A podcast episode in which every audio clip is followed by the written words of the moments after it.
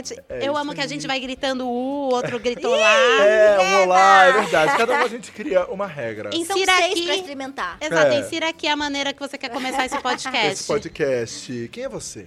Eu sou a Maíra Medeiros, do canal Nunca Te Pedi Nada. Eu sou Rafa Dias, do programa De Um Cara Só. E eu sou a Nathalie Nery, do canal Afros e Afins. E juntos somos as meninas superpoderosas. Não! Juntos formamos a reunião de quinta. O que é a reunião de quinta, Maíra? Ai, amigo, a reunião de quinta é aquele momento da quinta-feira, olha só, hein? Em que a gente vai ao vivo falar sobre coisas que aconteceram na semana e trazer convidados pra gente conversar e tal. E aí a gente tira tudo que a gente fala e bota aqui, ó. Sabe o que, que é isso aqui? Podcast. Podcast. Eu tô muito contente com isso que acontece aqui ao vivo, né, de estúdio. E é sempre recebendo essas pessoas maravilhosas, né, Ana? É isso. Hoje o assunto tá babado, né? Como vocês sabem, foi uma live, a gente passou direto dos nossos canais, do canal da Maíra Medeiros, do Rafa, da Nathalie, eu mesma e da Dia. Então a gente vai ver aqui uma reprise. Se você quiser participar com a gente ao vivo do podcast, é só ver no YouTube toda quinta-feira, às 21 horas, para participar com a hashtag Reunião de Quinta também, quando você estiver online. É isso aí, então vamos chamar nossos convidados? Bora! Sim, hoje a gente vai chamar três garotas, as meninas superpoderosas, talvez. Aí Isso. olha só, hein? Vários grupos de meninas superpoderosas. Quem, chama você, porque eu chamei no, no programa. As pessoas Ah, têm que ter então eu uma chamo aqui. variedade. É, só pra vocês saberem que no programa às vezes acontece uma coisa diferente. É. Então sobe aí, Gabi Tali do canal Depois das 11 e Maga Moura. Gente, primeiro de tudo, calma. Tá? Não fiquem bravas com a gente. Alô, Gabitina. Sejam bem-vindas. Tudo entretenimento, tudo entretenimento. Gente, pra quem não tá entendendo em casa, as piadas assim internas, né? Rafa, depois das 11 era um trio. Isso. É. E aí misturou um pouco. E a coisa É, Nossa, o verbo no passado dói, né? Atrasada, não Caramba, sabia. era um trio. chega a Agora entendi aquela atrasada, né? Aquela... Ah, agora eu catei esse cenário. A gente já foi super Traidora. A gente Mas, viajou gente, junto, lembra, Rafa? Pra Disney, pra Foi. alguns lugares, né? Pra A gente se Rússia. divertiu demais já, Mas tá lembra? maravilhoso, amigo. A gente só Olha, acompanha gente. de fora e tá, tá lindo, sério. Gente, mas eu queria é, aproveitar aqui e falar, eu e as meninas, a gente tem uma relação de anos, anos, e elas continuam morando em Floripa, eu né, me mudei pra cá. Mas eu acho que é o momento também de vocês apresentarem o canal pra- de vocês, porque tem um monte de gente vendo vocês que não conhece. É verdade, né, amiga? A gente tem o canal depois das 11. Você esqueceu por um momento? eu senti que ela deu uma um travada. É, não, e ela ficou assistindo, então, amiga. É que, então, é, né, que aqui amiga? a gente, é que aqui a gente tem que entender a sintonia. Quem é que começa a falar? A gente só se comunica pelo olhar, entendeu? Aí eu já aqui pra ela aqui, ó, a gente tem um canal, sou eu, depois das 11, desde 2013. E convida a galera pra, pra assistir, né, amiga? Galera, por favor, assistam depois das 11, um canal maravilhoso, três vídeos por semana, que esse cara maravilhoso aí fez parte durante um tempo, nosso diretor maravilhoso, mas agora como tá morando em São Paulo, Tá difícil. a gente tá mais assim, não se vendo tanto, mas é super legal porque hoje ele vai pagar o jantar, por É, exemplo. vou pagar? Ah, Tem que já- pagar? Já botei ao vivo aqui, que é pra Ah, não ter como beleza, sair, entendeu? beleza. Vai pagar o jantar pra gente, enfim, temos uma relação de amizade ainda. Muito obrigado por vocês terem vindo aqui hoje. Obrigada pelo Contem convite. com a gente. Hum, Lindos. E você, Magá, Magá? rainha, né, gente? Conta aí pro público de casa também. Gente, eu sou a menos youtuber daqui. A louca. Nada a ver. É a mais Oh, influenciadora. Eu mais tenho, eu tenho um clonal no YouTube, Magamoura, mas eu gosto mais do Instagram. A louca. É, enfim, mas tem um blog também, magamoura.com, Instagram Magavilhas. E eu estou aí, trabalhando. estilo, referência de estilo agora de decoração. casa. Faço não- umas pontinhas no canal cobrindo festivais. Olha só, gente. É uma multitask, multitarefa. Multitask, muitos sabe? anos. RP da moda, muitas É coisas. o que ela é. Obrigado também por ter vindo aqui, Imagina, Magá. adorei o convite. De verdade. Ah, pagando cachê, né? Ela adora. Alô, Isso, você tem que ter NF, não. querida, tem que ter NF. Tô brincando. E, aí, gente? Gente, nosso primeiro tema a gente já Bora, pode chamar? eu acho. Pode, produção? Podemos chamar. Vamos então saber sobre o que é o nosso primeiro assunto aqui. Ai, o que será? Até pouco tempo atrás, falar de moda era falar de desfiles super produzidos, roupas caríssimas e principalmente supermodelos. Porém, com o crescimento das redes sociais, as influenciadoras digitais vêm tomando o espaço e a influência que antes eram destinados às rainhas da passarela. Compartilhando suas rotinas, opiniões e escolhas de vida, as influenciadoras criam uma base de confiança com seu público, como se de fato fizéssemos parte dos seus dias e conhecêssemos quem está falando lá do outro lado da tela. O mercado fashion tem encontrado nas redes sociais uma nova forma de conectar consumidores a marcas. Como que essa mudança de comportamento comportamento deve afetar nossa relação com a moda nos próximos anos? Que perguntona. Que perguntou, né? Não, e eu amo ver os meus VTs que parece que eu tô lendo na escola. Eu amei. como que pode? Ai, gente, mas como pode, né? E afeta pra caramba. E sabe uma pessoa que me afeta muito no meu comportamento? A Magá. Ai, meu Deus. Miga, mas é muito verdade. Sabe por quê? Eu, eu sinto muito que às vezes a gente pega, assim, uma. Quando a gente pega um influenciador digital, ou não, porque às vezes o influenciador tá na nossa vida real, a gente pega uma coisoquinha, assim, uma coisinha que a gente se identifica, e aí você começa a ver várias identificações. Então, tipo, por exemplo, eu já quero morar na casa dela. tá um pouco Nossa, problemático sim. isso, que eu tenho, sou casada, tenho cachorro. Tá. Então, já quero morar com ela, já quero ter a roupa dela. Então, já tá um pouco E difícil. Miga, lembra, na época da montagem da minha casa, eu e a Maíra, a gente ficava trocando coisas. Maíra Medeiros, você já tem esse copo? Foi exatamente isso. Inclusive, gente, vou denunciar ao vivo. Maíra, devolva meu brinco. Você deu o brinco pra mim. Maga. Eu e eu brinco levo pra ele pra todos os lugares que eu viajo. Sim, como amiga. recompensa. Lindo. Maravilhoso. Mas, gente, sobre a nossa pauta. Ai, como, é que, como, é, como é que a gente. Vocês, é, né, pela primeira vez também temos eu e mais um monte de mulheres.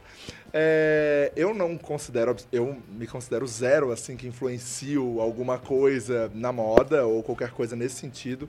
Mas como vocês se sentem hoje em dia é, publicando coisas e sabendo que as pessoas vão começar a usar isso, assim? É, existe uma responsabilidade? Como é que funciona pra vocês isso? Eu amo, O porque assim, né? eu. Pelo menos o que eu sinto do meu público é que as pessoas se inspiram em ser elas. Então, fugir do, do óbvio. Fugir de qualquer coisa que esteja sendo, tipo, ah, a moda é isso, ir, pra, ir pela, pela linha contra, né? Tipo, vou usar o que eu quero usar, se a cor é verde, vou estar de rosa. E as pessoas a, a- a explorarem mais o que elas têm no criativo delas, não tanto a, sei lá, copiar o look ou ficar focado no que tem na revista ou que está nas redes sociais, no geral. Então, eu sinto responsabilidade sim, mas uma responsabilidade muito boa de das pessoas se sentirem livres, sabe? De irem a qualquer lugar, tipo, cabelo colorido e falar: "Ah, se a Maga usa, eu também posso usar", sabe? A Maga tá lá fazendo sucesso, tá arrasando, tá viajando, tá saindo em vários lugares. Fazendo várias reuniões de negócio. Tendo várias de reuniões de negócio, com pernas de Barbie.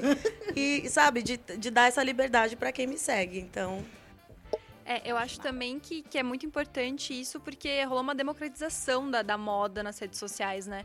Porque se você parar pra pensar, tipo, uns 15 anos atrás, por exemplo, era uma coisa extremamente elitizada. Os desfiles de São Paulo Fashion Week, era, tipo, a galera rica que ia, sabe? Pra você ter uma, um rolê que era, tipo, super da moda, é, você pagava, tipo, milhares de reais pra ter uma peça super cara. Hoje em dia, você vê, tipo, pô, eu sigo a Nathalie porque eu amo aquela hashtag do Brechós e Afins. Que ela fala, tipo, comprou uma blusa da hora por dois reais. Tipo, isso é muito legal. Eu acho que essa democratização de você ver que você consegue ter estilo, você consegue se vestir bem, você não precisa ser rico pra isso, você não precisa ter dinheiro pra ser um ícone fashionista, tipo, isso, isso é genial, assim, tipo, não existia isso. As pessoas espelhavam em, tipo, revistas, em desfiles, coisas que eram distantes, muito além do que a gente conseguiria alcançar, sabe? era muito mais aspiracional do que inspiracional, né? Então, Exato. tava todo mundo surfando aquela onda de eu quero, eu quero, eu quero, mas umas coisas, tipo, Exato. absurdas, incompráveis. Hoje não, você pega a boneca que tá velha, arranca as pernas. Olha, sobre moda, assim, eu sou bastante leiga no sentido da moda em si, né? De entender sobre e tal. Mas o contato que eu tinha com moda, por exemplo, na escola, era uma coisa meio distante, né? Tipo assim, ou era a modinha, né? O tênis da Xuxa. E todo mundo tinha. Isso pra mim era moda. Tipo, ah, usar o cabelinho assim. Ah, isso pra mim era moda. Sempre achei que o que as pessoas estavam usando, é, muitas pessoas estavam usando ao- mesmo tempo, era moda. E eu acho massa que hoje, com a influência e tal na internet, é, as pessoas podem criar a moda, né? O influenciador cria a sua moda, se ela seja um... Eu já vi, eu, eu passo assim o, o coloridinho embaixo do olho, já vi gente mandando foto, tipo, ai, Thali, tô passando igual você. Então, assim, de certa forma, você também é, cria a sua própria moda e a galera que te acompanha é, se identifica e acaba usando e você pensa, caramba, mas eu nem entendo de moda. Ou seja, a pessoa que ela realmente é, é autêntica e tal, usa o que quer, e va- vai ter pessoas que vai se olhar e vai falar, caramba, isso pra mim é moda, sabe? Sim. Não precisa de vezes repente chega uma mini referência- moda. Uma mini coisinha pra pessoa, sei lá, você passou o verde embaixo, a pessoa já faz em cima, já faz o contorno labial, É, tipo, uma inspiração que até a outra pessoa cria outras coisas em cima do que viu em você, né? E Então acho que é uma sobre abertura. também. A gente sai desse lugar de o que eu quero comprar, o que eu quero ter, o quanto eu posso entender de moda, enquanto, sei lá, conceito. E, e vou para um lugar de caramba, eu tô construindo a minha identidade e eu tenho acesso a várias outras identidades, pessoas de todos os cantos do Brasil que se vestem de maneiras únicas e especiais, eu posso me inspirar e a partir disso tentar pensar em formas de me expressar. Porque é isso, a gente também fala, ai, só pensa em moda quem é blogueira de moda. Não. Te- Teoricamente, se você tá vestindo roupa, você tá consumindo moda, né? Se você não sai nu por aí, se você escolhe um tênis simples e uma blusinha básica branca e um jeans, é uma informação de moda que você tá passando. E você vai buscar pessoas também, que aí a gente tem a moda minimalista, a gente tem a moda super arco-íris, Magá, Maíra, a gente tem, tipo, moda de brechó, que eu levo muito na minha vida. A gente tem, tipo, moda contemporânea, Gabi, maravilhosa, Floripa, bem surfista. Bem Gabi. Tem aquele, que só, tem, tem aquele que só ganha roupa e usa o que ganha. Mas eu queria saber por que, que você não, não. Por que, que você tá É. se vendo tão de fora da moda? Eu fiquei, eu fiquei curiosa com o que Não, é você porque, falou. é porque eu, inclusive, volta e meia, eu venho pra dia e eu pergunto pro, pro Jurek, pra equipe. Gente, tô muito cafona hoje? Tô- tá muito ruim, Mas, entendeu? amigo, às vezes o seu estilo é cafona, porque eu sou cafona. Não, é, é sério. Eu sou uma pessoa que eu amo tudo que é cafona. Eu amo tudo que é cafona. Entendeu? Então, tipo assim, tudo que a galera olha e fala, tipo assim, ai, nossa, mas que cafona. Eu amo. Sim. E, eu, e, eu- e pra mim, o meu maior prazer é transformar uma coisa cafona em uma coisa, assim, muito cool. Muito tipo, uau, que estilão. É a minha vida, isso. Mas eu acho que o meu, quando eu digo que eu tenho um zero envolvimento, assim, é porque eu, de fato, sou uma pessoa que eu não penso absolutamente nada sobre o que eu visto, Moda entendeu? minimalista. Eu não tô nem aí, eu abro o guarda-roupa, vai ser essa e essa, porque essa não pode que eu repeti ontem. É e verdade, vou. é. Eu, eu, eu vou assim. Eu chegava na dia de calça de academia e short, nem aí. E daí tinha, às vezes, uma reunião séria. Tá. E daí eu tinha que. Mas isso não deixa de ser um estilo. É. Exato, eu Entendeu? também penso assim. tá Eu tô sempre com a mesma roupa, amigo.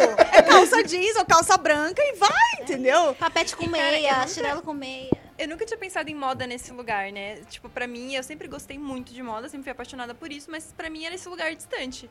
Até o dia que eu resolvi fazer minha própria coleção. E eu achei que, tipo assim, eu ia fazer uma coleção meio que, pô, queria muito fazer uma coleção. E esgotou todas as peças. Tipo, todas as pessoas queriam muito, e as pessoas querem mais. E eu, tipo, tive que fazer mais vestidos e coisas que eu pensei. E eu pensei, nossa, eu pensei que só eu gostava disso. Pensei que isso aqui não ia vender. E as pessoas se identificando e querendo mais e me vendo como, como uma pessoa que, tipo, inspira elas, né?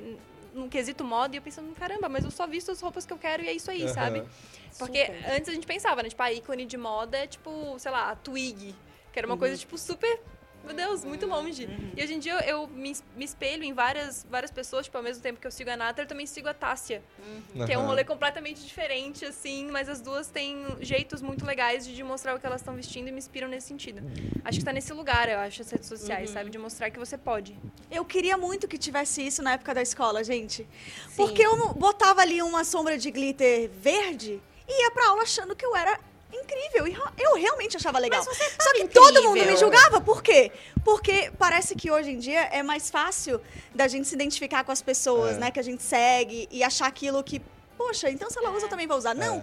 Na escola, na época, era uma, uma coisa tipo, ah, que brega, velho. Era todo mundo igual. Brega, É. velho. Mas você sabe. E eu, tipo, meu, tá incrível. Mas eu tenho a sensação que hoje na escola ainda deve rolar isso. É que a gente não tá lá. Eu, mas ah, eu não acho- sei, mas a por Deus, exemplo, assim, ó, quem mais- segue a Maíra, poxa, sabe? É.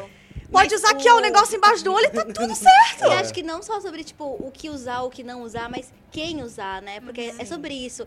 Eu cresci ouvindo que eu não poderia usar laranja, amarelo e verde de limão, porque eu ia parecer um farol, porque são cores que não ficam bem em pele negra e destaca muito. Aí a gente vê magamora de pink, de É. neon o tempo inteiro. A gente diz que, tipo, mulheres com um corpo não magro, mulheres gordas não podem usar transparência, não podem usar barriga de fora. E aí, Mari- Maíra Medeiros aparece cada vez mais sexy, sensual. Ai, gente, não sexy transparência nem com o biguinho amor de de fora?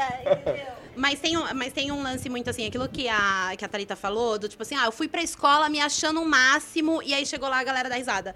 As pessoas, elas têm uma tendência muito bizarra de dar, de dar risada e de apontar o dedo pra aquilo que ela não gosta ou que ela não tem coragem de usar, entendeu? Então, várias vezes na escola, eu, eu tive um momento da minha adolescência em que eu fazia absolutamente tudo que as meninas faziam. E aí eu cheguei num momento em que eu não aguentava mais. Então, tipo, eu falei assim, cara, não dá mais pra eu continuar me vestindo baseada no que as minhas amigas estão vestindo. E, e, tipo assim, eu peguei e falei, eu vou me vestir do jeito que eu quero. E a partir do momento que eu comecei a sair do jeito que eu queria, as pessoas começaram a dar risada de mim. Porque eu comecei a sair doida. Primeiro eu comprei um gel verde pro cabelo que não pintava o cabelo. Meu cabelo pintava a minha testa. Né? que ótimo. Esse foi o primeiro problema de tudo. Eu tentei virar um ET? Tentei. Mas e aí eu comecei a assumir as coisas que eu gostava. Que eu, porque o lance é, às vezes você gosta muito de uma coisa, você gosta de brilho, você gosta de glitter, você gosta de cores vibrantes. E tudo junto. E às vezes você gosta de tudo junto. Mas aí você nunca pensa em investir as coisas que você gosta. E a moda, ela, eu, na, minha, na minha opinião, a moda, ela é uma, ela é uma comunicação não verbal. Ela é uma coisa que você, por si só, você fala. Então, por exemplo, uma pessoa que gosta de roupas básicas, ela é uma pessoa mais introvertida. Uma pessoa que gosta de de coisas mais assim vibrantes são pessoas que gostam de tipo sei lá de não de aparecer porque isso não, eu não acho que isso tem a ver mas são pessoas que, que gostam de externalizar sentimentos por exemplo sei lá eu crio essas piras na minha cabeça pessoas Eu mais também tenho a mesma coisa. Eu faço uma leitura de personalidade através de looks, sabe? Mas a moda é pra isso, Então, na verdade, É, né? total. Então, é uma expressão do que você é, né? Assim, tem gente que fala, ai, esses cabelos que você faz pra chamar atenção, ai, não sei pra quê, ai, não sei o que lá. Tipo, gente, não é chamar atenção, eu tenho minha autoconfiança, eu me banco, então, se eu entrar no shopping e todo mundo me olhar aqui, olhem, aproveitem a oportunidade. Isso é É, não é não. todo dia. Eu é todo dia que eu tô passando aqui. Não, mas depende também, né? É, também, acho que não é uma regra também, porque, tipo, eu, eu não me considero uma pessoa introvertida, mas eu me visto de uma maneira muito básica e sim É. sim Entende? Um tênis, uma calça preta ou branca. Não concorda tanto assim, Rafa? É, preto Mas- ou branca, preto ou Mas branca. uma camisetinha preta, parece que eu tô sempre com a mesma. E às vezes boto uma coisa colorida. Não, o vezes é, às vezes é a o detalhe. Às vezes é a vezes é a mesma. Às vezes é a mesma, que galera. fica pesado. Mas, mas, sabe, eu acho que... Ah, não sei, depende também do dia. mas você tem lá. razão você tem Mas razão eu acho que é basicamente você, dizer alguma coisa mesmo, como a Maíra falou. Tipo, você se veste pensando em alguma coisa, independente, que seja conforto. Você tá Que pensando em seja, alguma coisa. Tô com pressa, Sim. eu vou botar isso aqui Que rapidão. mais seja, legal né, vou pensar em outra sentido- blusa, vou usar a mesma semana inteira, Calma. gravar todos. Calma. Tudo bem. E o mais legal nesse sentido é que não só é como a gente se expressa, mas a gente pode usar como ferramenta e, tipo, pensar o que, que eu quero passar hoje, como é que eu quero que as pessoas me vejam.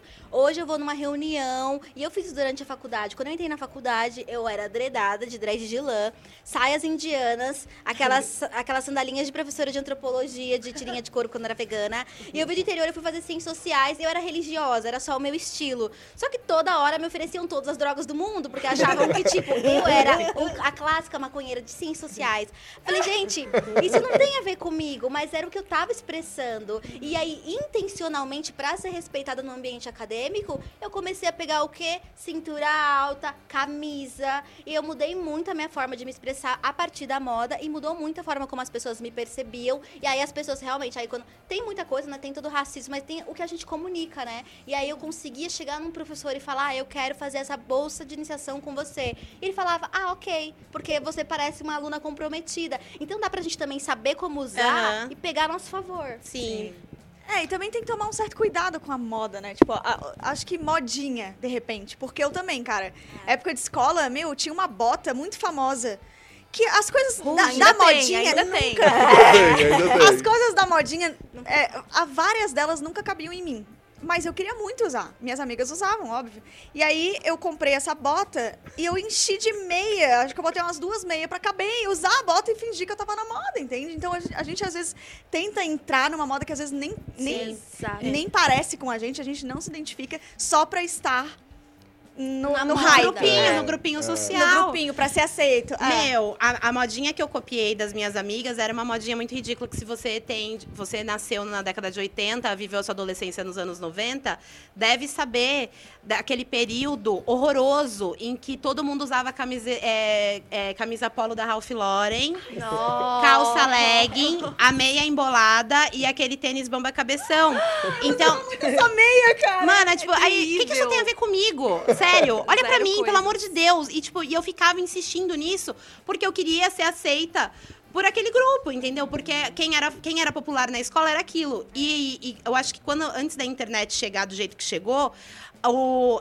esses pequenos grupos de influenciadores, eles determinavam muito, eles, eles tinham muito mais força. Então, na escola, os populares, eles tinham muito mais força, sabe? Quem eram esses grupos de influenciadores antes das influenciadoras Eu acho digitais? que eram as pessoas das escolas. É, Os que a gente, populares, os a gente populares colocava nesse escola. lugar, na verdade, Exato. né? Porque ninguém Os falou popes, que eles eram populares, a gente colocava eles nesse É. lugar. Sim. É. E te- no- teve uma reunião de quinta que eu até falei isso. Eu falei assim, cara, a escola, ela, ela é uma grande internet.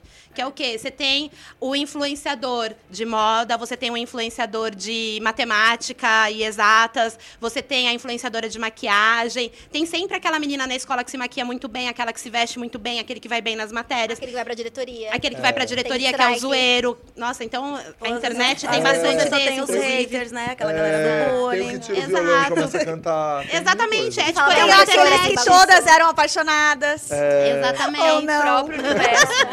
Gente, tem vários comentários muito legais aqui no chat. E daí Traz. tem. Vamos lá.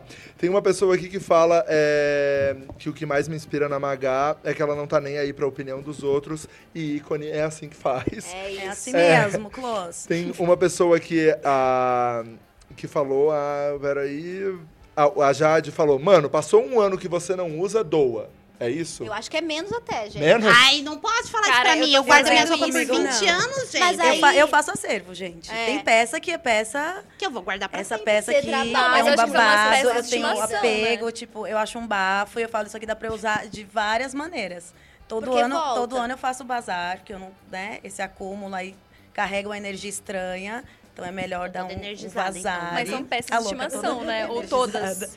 Não todas, mas eu, eu guardo algumas peças e são principalmente peças que eu acho em brechó, tipo, Ah, mas isso eu acho único, Que sabe? você não vai achar, em- não Que eu vai não acho voltar. mais. Exato. Não, mas eu acho que isso é super ok. Sim. eu acho, tipo, que essas tipo, Maíra, 300 calças jeans aí, você tem que doar algumas, E se todas são sabe? iguais, e se você vai achar todas na mesma loja daqui. É isso, não é tipo, é meio maricondo, né? Não é as peças emocionais, que você tem valor, que você fala, ai meu Deus, isso me traz muita alegria. Aquelas que amam o Uma coisa que eu comecei a fazer é que eu comprava essas peças, por exemplo, hoje. Coincidentemente, eu estou com a minha peça mais cara de brechó, que foi uma jaqueta que eu comprei em Londres, na minha primeira Ai, viagem internacional. Eu levei 100 Em libras, libras. eu gastei 40 nessa jaqueta e fiquei sem dinheiro. Total é de uma- mil reais. E, tipo, anos 80, real, maravilhosa. Eu olhei e falei, cara, eu amo essa jaqueta, eu vou levar de brechó usada, mas tipo. E ela é uma peça que eu não uso muito, porque não tem esse frio pra usar ela. Aí hoje não tá, tem frio, tão, tão frio, mas eu vim com ela. Você tá fingindo que É, é. mas aí é muito legal isso, porque é isso, a gente moda sobre as coisas que a gente gosta, né? E às vezes você gosta muito de uma coisa, mas você não tem ocasião. E aí uma coisa que eu achei maravilhosa naquela série da Maricondo de organizar, cada um fala de um jeito o nome dela, né? Eu falo Maricondo porque é mais fácil. E ela fala assim: use as peças que você ama muito em casa. Então eu tenho muito vestido de festa que às vezes eu acho em brechó, ou aquelas camisolas de princesa. Ai, e eu amo saio com camisolas. elas dentro de casa. ou eu pego barra de vestido de festa e eu coloco embaixo de outros vestidos.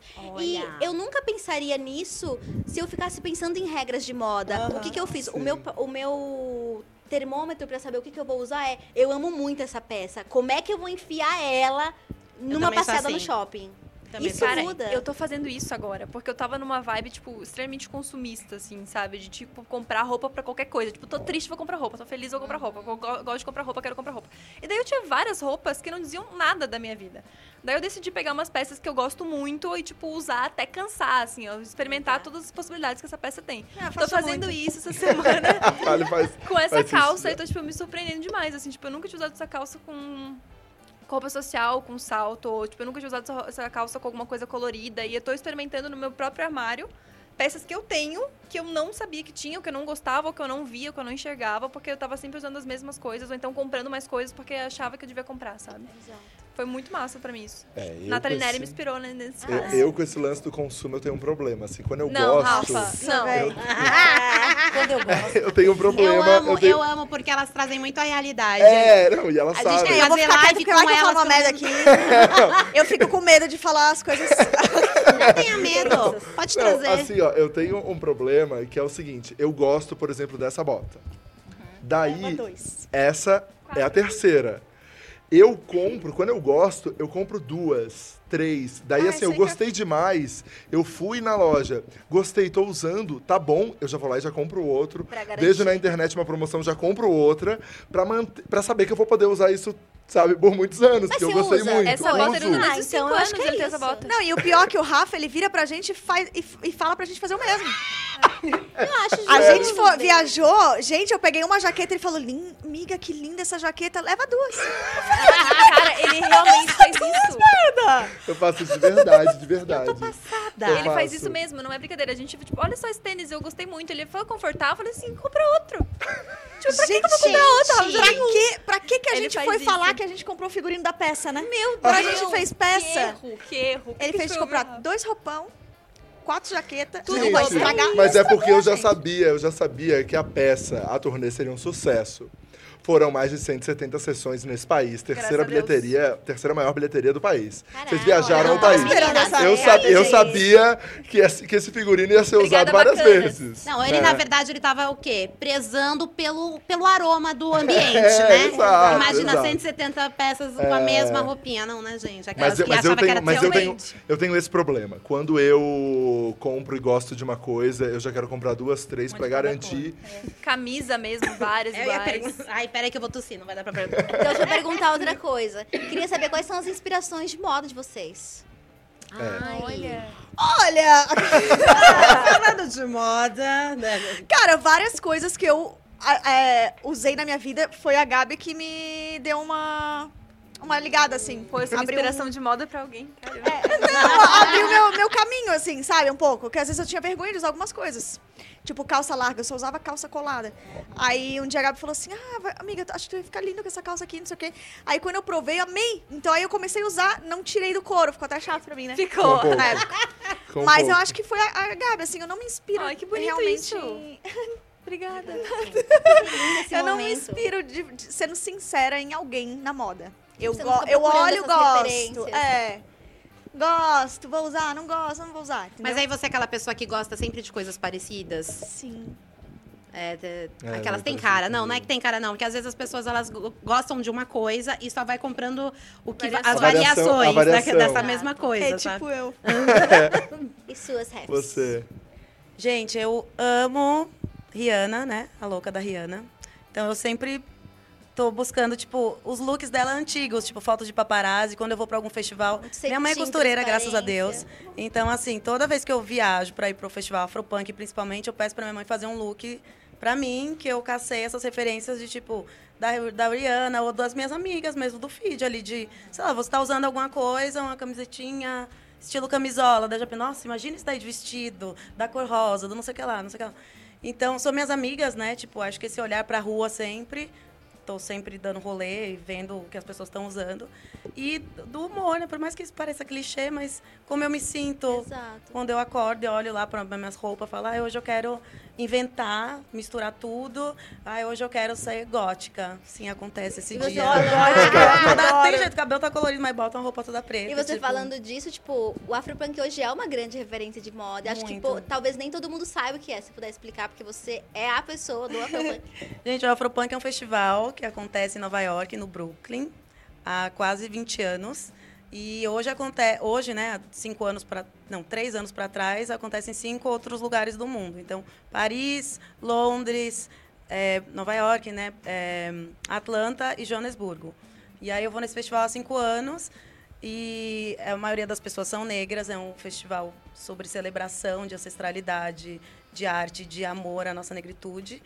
E é lindo, porque as pessoas vão vestidas delas, assim, como elas se amam, como elas querem estar, como elas se sentem bem. E, óbvio, por ser um festival de música, vem todo o bafo, né? De tipo, já arraso todo dia, agora vou Vou arrasar Legal. mais. arrasada mais. Legal. Então é muita referência porque é totalmente fora dos clichês de moda. É, para mim é a passarela, não passarela, mas tipo, é onde eu busco referência, onde eu vejo é, autenticidade, sabe? As pessoas sendo elas e não seguindo aquela coisa chata de, ai, saiu na Vogue. É. E tem muita pluralidade também, É. né? Que quando a pessoa ela é ela mesma, ela vo- você tem muito é, é como se o que eu sinto muito em festival é, aqui no Brasil, as pessoas elas não se jogam. Elas vão tipo assim basiquinhas. Eu falo assim, gente, pelo amor de Deus, é o momento. Essa é a hora, Ah, sabe? mas tem uma galera no Lola que Um se joga. dar um ousa- Tem uma galera que se que se joga. joga no quê? Na bolsa de franjas. É, e no kimono, no kimono de Exato. renda. Eu acho que a galera se forever, joga, né? tipo, nas tendências mais óbvias, né? Tipo, aí todo mundo de pochete, todo mundo de óculos pequenos, todo mundo com a bolsa tal. Tipo, ninguém ousa, ousa mesmo, assim. Tipo, que nem um Olha, Burning Man, gente, sei vai lá no E as suas referências, Gabi? É, as suas referências, Gabi. É, as suas referências. né? Agora tem agora. Obrigada. É, eu acho que eu sempre. É como eu falei, tipo, eu sigo várias pessoas diferentes, de vários estilos diferentes. E desde de muito nova, eu sempre gostei muito de, de coisas antigas, assim, sabe? Eu pedi pra minha avó e pra minha mãe é, fazerem roupas pra mim, porque eu não achava nos lugares que eu queria comprar. Tipo, sempre usei cintura alta, essas coisas que eu não achava em lugar nenhum. O vestido, pegava. o vestido de formatura, né? Que eu que fiz, Rafa, que é Né? lindo. Lindo. E é mal falar. Mas beleza, ok. Mas beleza. Aí eu sempre usei muita cintura alta, pegava a roupa do meu irmão pra fazer coisas mais largas e tal. Então eu sempre tive. Sempre viajei, assim, nas coisas que eu vi em filmes antigos, em coisas antigas. Minha referência é mais essa mesmo, assim. Acredito. Legal. A gente, gente, tem dois comentários aqui muito bom. Um é dos nossos amigos Diva Depressão falando, não vale falar de moda sem falar da gente. Ah, claro. Eu acho eles bem corajosos e cafonas, eu acho. É expressão pessoal ao máximo, gente. Cara, e- só assim, um adendo pra moda dos dois. Eu gosto muito, muito de como eles fazem a moda em dupla. Eu adoro. É um comple- complementando o outro, assim, sabe? Eles, os dois saem, tipo, no mesmo tema sempre. Eu amo muito. E eu acho maravilhoso que eles falam mal de um negócio no dia seguinte estão usando. E eles falam, falamos mal ontem, estamos usando hoje. Linda, sim. É isso. Eu amo, eu amo. Sim, sim. É geminianos, né, gente? Né? Faz, fala uma coisa, faz outra. E tem a Fabi Coutinho aqui falando, aguardando o momento que elas vão falar do tênis verde-limão do Rafa. É, verdade. verde limão. É É, isso aí já é passado, isso aí. É, que eu tá usava usando um coisas tênis, piores já. É que eu usava um tênis verde-limão e elas me zoaram durante uns três anos, pelo menos, desse tênis. Não, é que às vezes ele pega uma peça que é terrível e ele foca naquilo. É. Ele usa Tá. por muito tempo uma É peça que não orna com nada. Gente, ele tem um tênis, parece que é um pão caseiro terrível. Esse dia eu tava com um, a Terrível. gente foi na casa dele, eu nem falei nada que eu não queria, eu não queria me estressar. É. Mas ele tava com um que era igualzinho a bota de neve. Tipo, eu vi até aqui a bota dele, ó.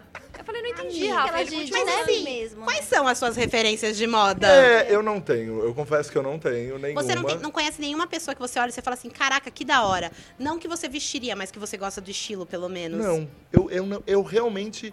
é, vou usar a expressão, porque afinal a gente tá no YouTube, a gente fala o que a gente quiser, mas eu cago e ando pro, pra qualquer coisa, assim, tipo, gente, eu coloco qualquer camiseta, eu coloco qualquer coisa, as meninas me zoam, às vezes, olha, ele vai aparecer com uma camiseta ali escrito, sei lá, é, dia de verão, sabe? Uma camiseta promocional, porque eu não tenho problema nenhum com o que eu tô usando, eu só, às vezes, tenho que estar usando uma roupa X porque eu vou ter uma reunião com um cliente, blá, blá, blá. Tipo, agora ele tá tá. arrumado. Esse é, É. o arrumado dele, tipo, o ápice, assim. Agora eu tô achei que você tinha se inspirado em Britney Spears. Não, no Justin. VMA, no jeans. Mas o Rafa não se veste mal. Não, Não óbvio se que não. mal. Opa. Mas eu entendo, Rafa, porque eu tenho um pouco disso, assim. Eu acho que pra gente é, achar coisas que a gente realmente gosta, diferentes e tal, tem que disponibilizar um tempo É, pra isso. não Tu tem que ter paciência, tu tem que garimpar. também, E garimpar, garimpar gente. é uma coisa que eu não tenho o talento. É, eu não tenho. eu Eu, não. chego na loja, eu vejo a calça e falo, ótimo, essa mesmo. Deixa eu Eu já tenho uma preguiça de provar, né? Eu vai tenho uma preguiça de combinar. entrar no provador com- cheio de roupa. É, sabe? eu Gente, acho mas o que tem que de- gostar. de um achado. É, o achado é. Um prazer de um achado, não tem como É um descrever o prazer de um achado. né? Moda, É um se vestir. Tem, É. que, ter, tem que ter um apreço por essa A gente comunicação. vai mais no geralzão, é, eu né? vou mais, eu vou mais, não me mandam, me mandam lá em casa os recebidos, eu uso. Meu sonho é ter alguém que estilo é monte recebido. os, os Meu estilo é Meu estilo é recebido. recebido. Estilo é mimos. Meu estilo é recebidos. E vocês, Amiga, a- as inspirações é. de vocês? Olha, você. uma inspiração muito grande pra mim, que é de tudo, e aí eu fico feliz que as pessoas dizem que eu pareço com ela. É a FK Twigs, que é uma cantora norte-americana maravilhosa. Verdade, amiga. E ela é sensacional, porque, tipo, eu gosto muito do jeito único que ela se veste, muito de lua, e ela muda muito. Da mesma forma também nessas, é, no mesmo lugar, né? E também na música Solange, que Knows é uma inspiração foda, porque, tipo, ela é toda. Ela é meio experimental, mas ela tem uma coisa. Conceito. E ao mesmo tempo eu uno isso com as coisas que eu acho no brechó, porque não tem como achar a coisa que, que essa mulherada usa. Então é um misto do que eu tenho a meu favor, do que eu gosto, delas que são minhas referências de estilo principalmente. Gosto muito no Brasil da Luísa Brasil, que quando eu vi ela eu achei que ela era muito alta, porque ela sempre usava roupas muito largas.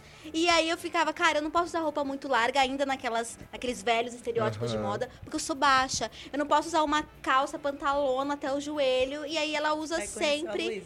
E aí eu falei, caraca, que foda. E ela usa muito, e ela usa demais. Então é isso também, é sobre você ver corpos parecidos com o seu e falar, caramba, talvez. Talvez fique legal. A Magá foi uma grande inspiração para eu fazer minhas primeiras tranças coloridas.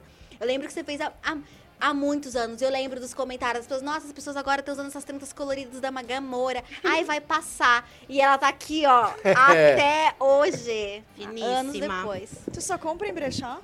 Hoje sim, só compro roupa em brechó e sapato, tênis, assim, que é mais complicado que antes eu comprava, mas eu só achava opções de couro. Aí eu compro em lojas, porque aí eu consigo achar uma coisa que eu goste e que não vai ser couro, né? Gente, Então, eu é amo as suas postagens, eu sou muito fã. Maravilhosa. Você, Má, suas referências. Minhas, minhas referências, assim, pode ser meio bizarro, porque eu, eu uso. Eu, eu sempre tenho referências de coisas que não são pessoas e moda. Assim, por exemplo, eu tenho. Minhas referências é de desenho animado. Tipo, eu gosto. Eu, eu, eu gosto muito, tipo, de desenho animado. Então, vai, por exemplo, ai, é, Steven Universo, por exemplo, é uma coisa que as, as meninas Ah, dos cristais, gems, é sabe? As, as gems são. Cara, Gem e as hologramas também é uma. Meu, ninguém vai conhecer, eu sei, é velho pra caramba, tá bom? Mas é muito legal. Se você entrar no Google e colocar Gem e as hologramas, é basicamente eu.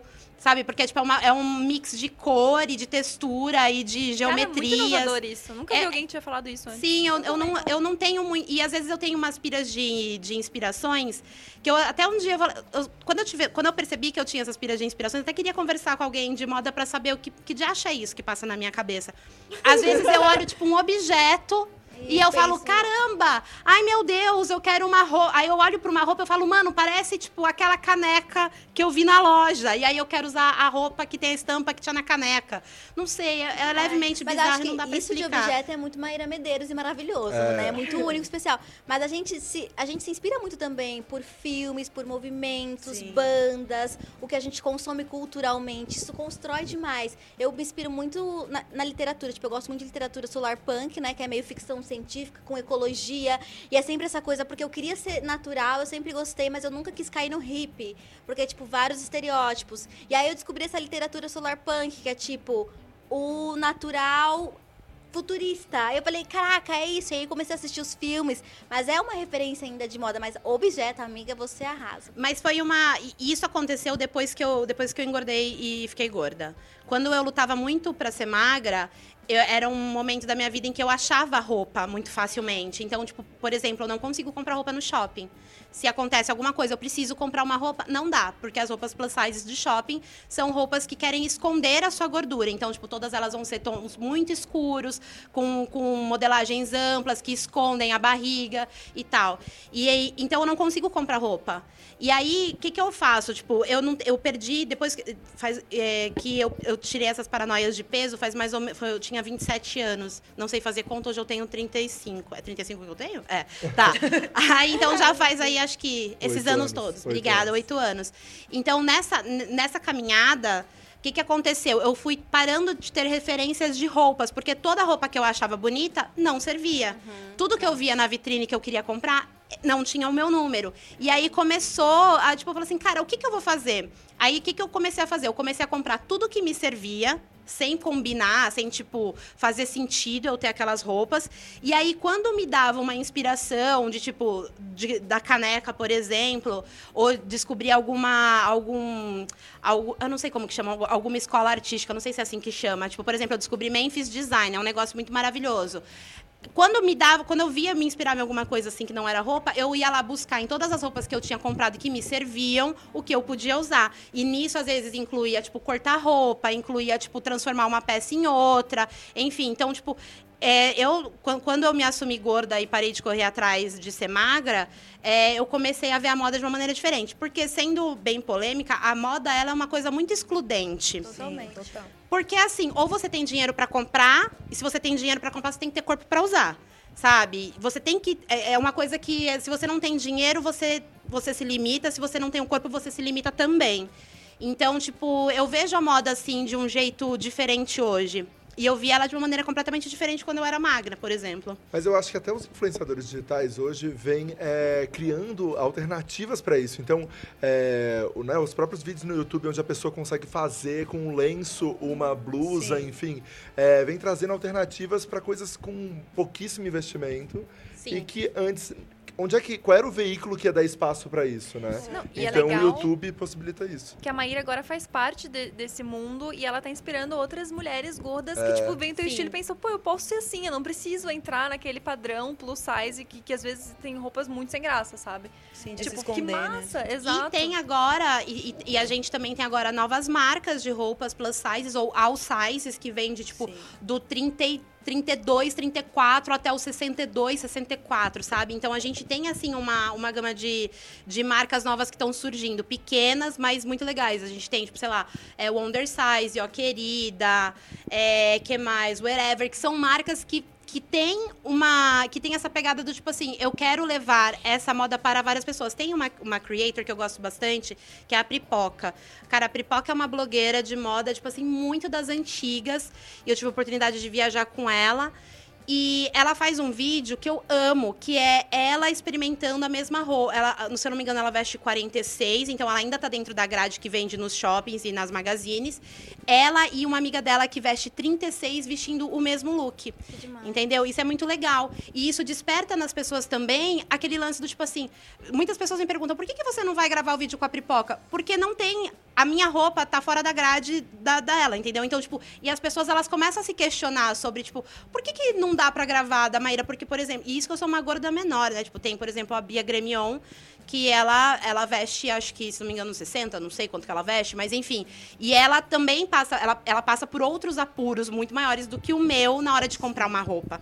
Então, é- esse rolê da moda faz a gente dar uma renovada na maneira de enxergar e de botar em prática também. Não, eu tô com o projeto agora da minha marca, né?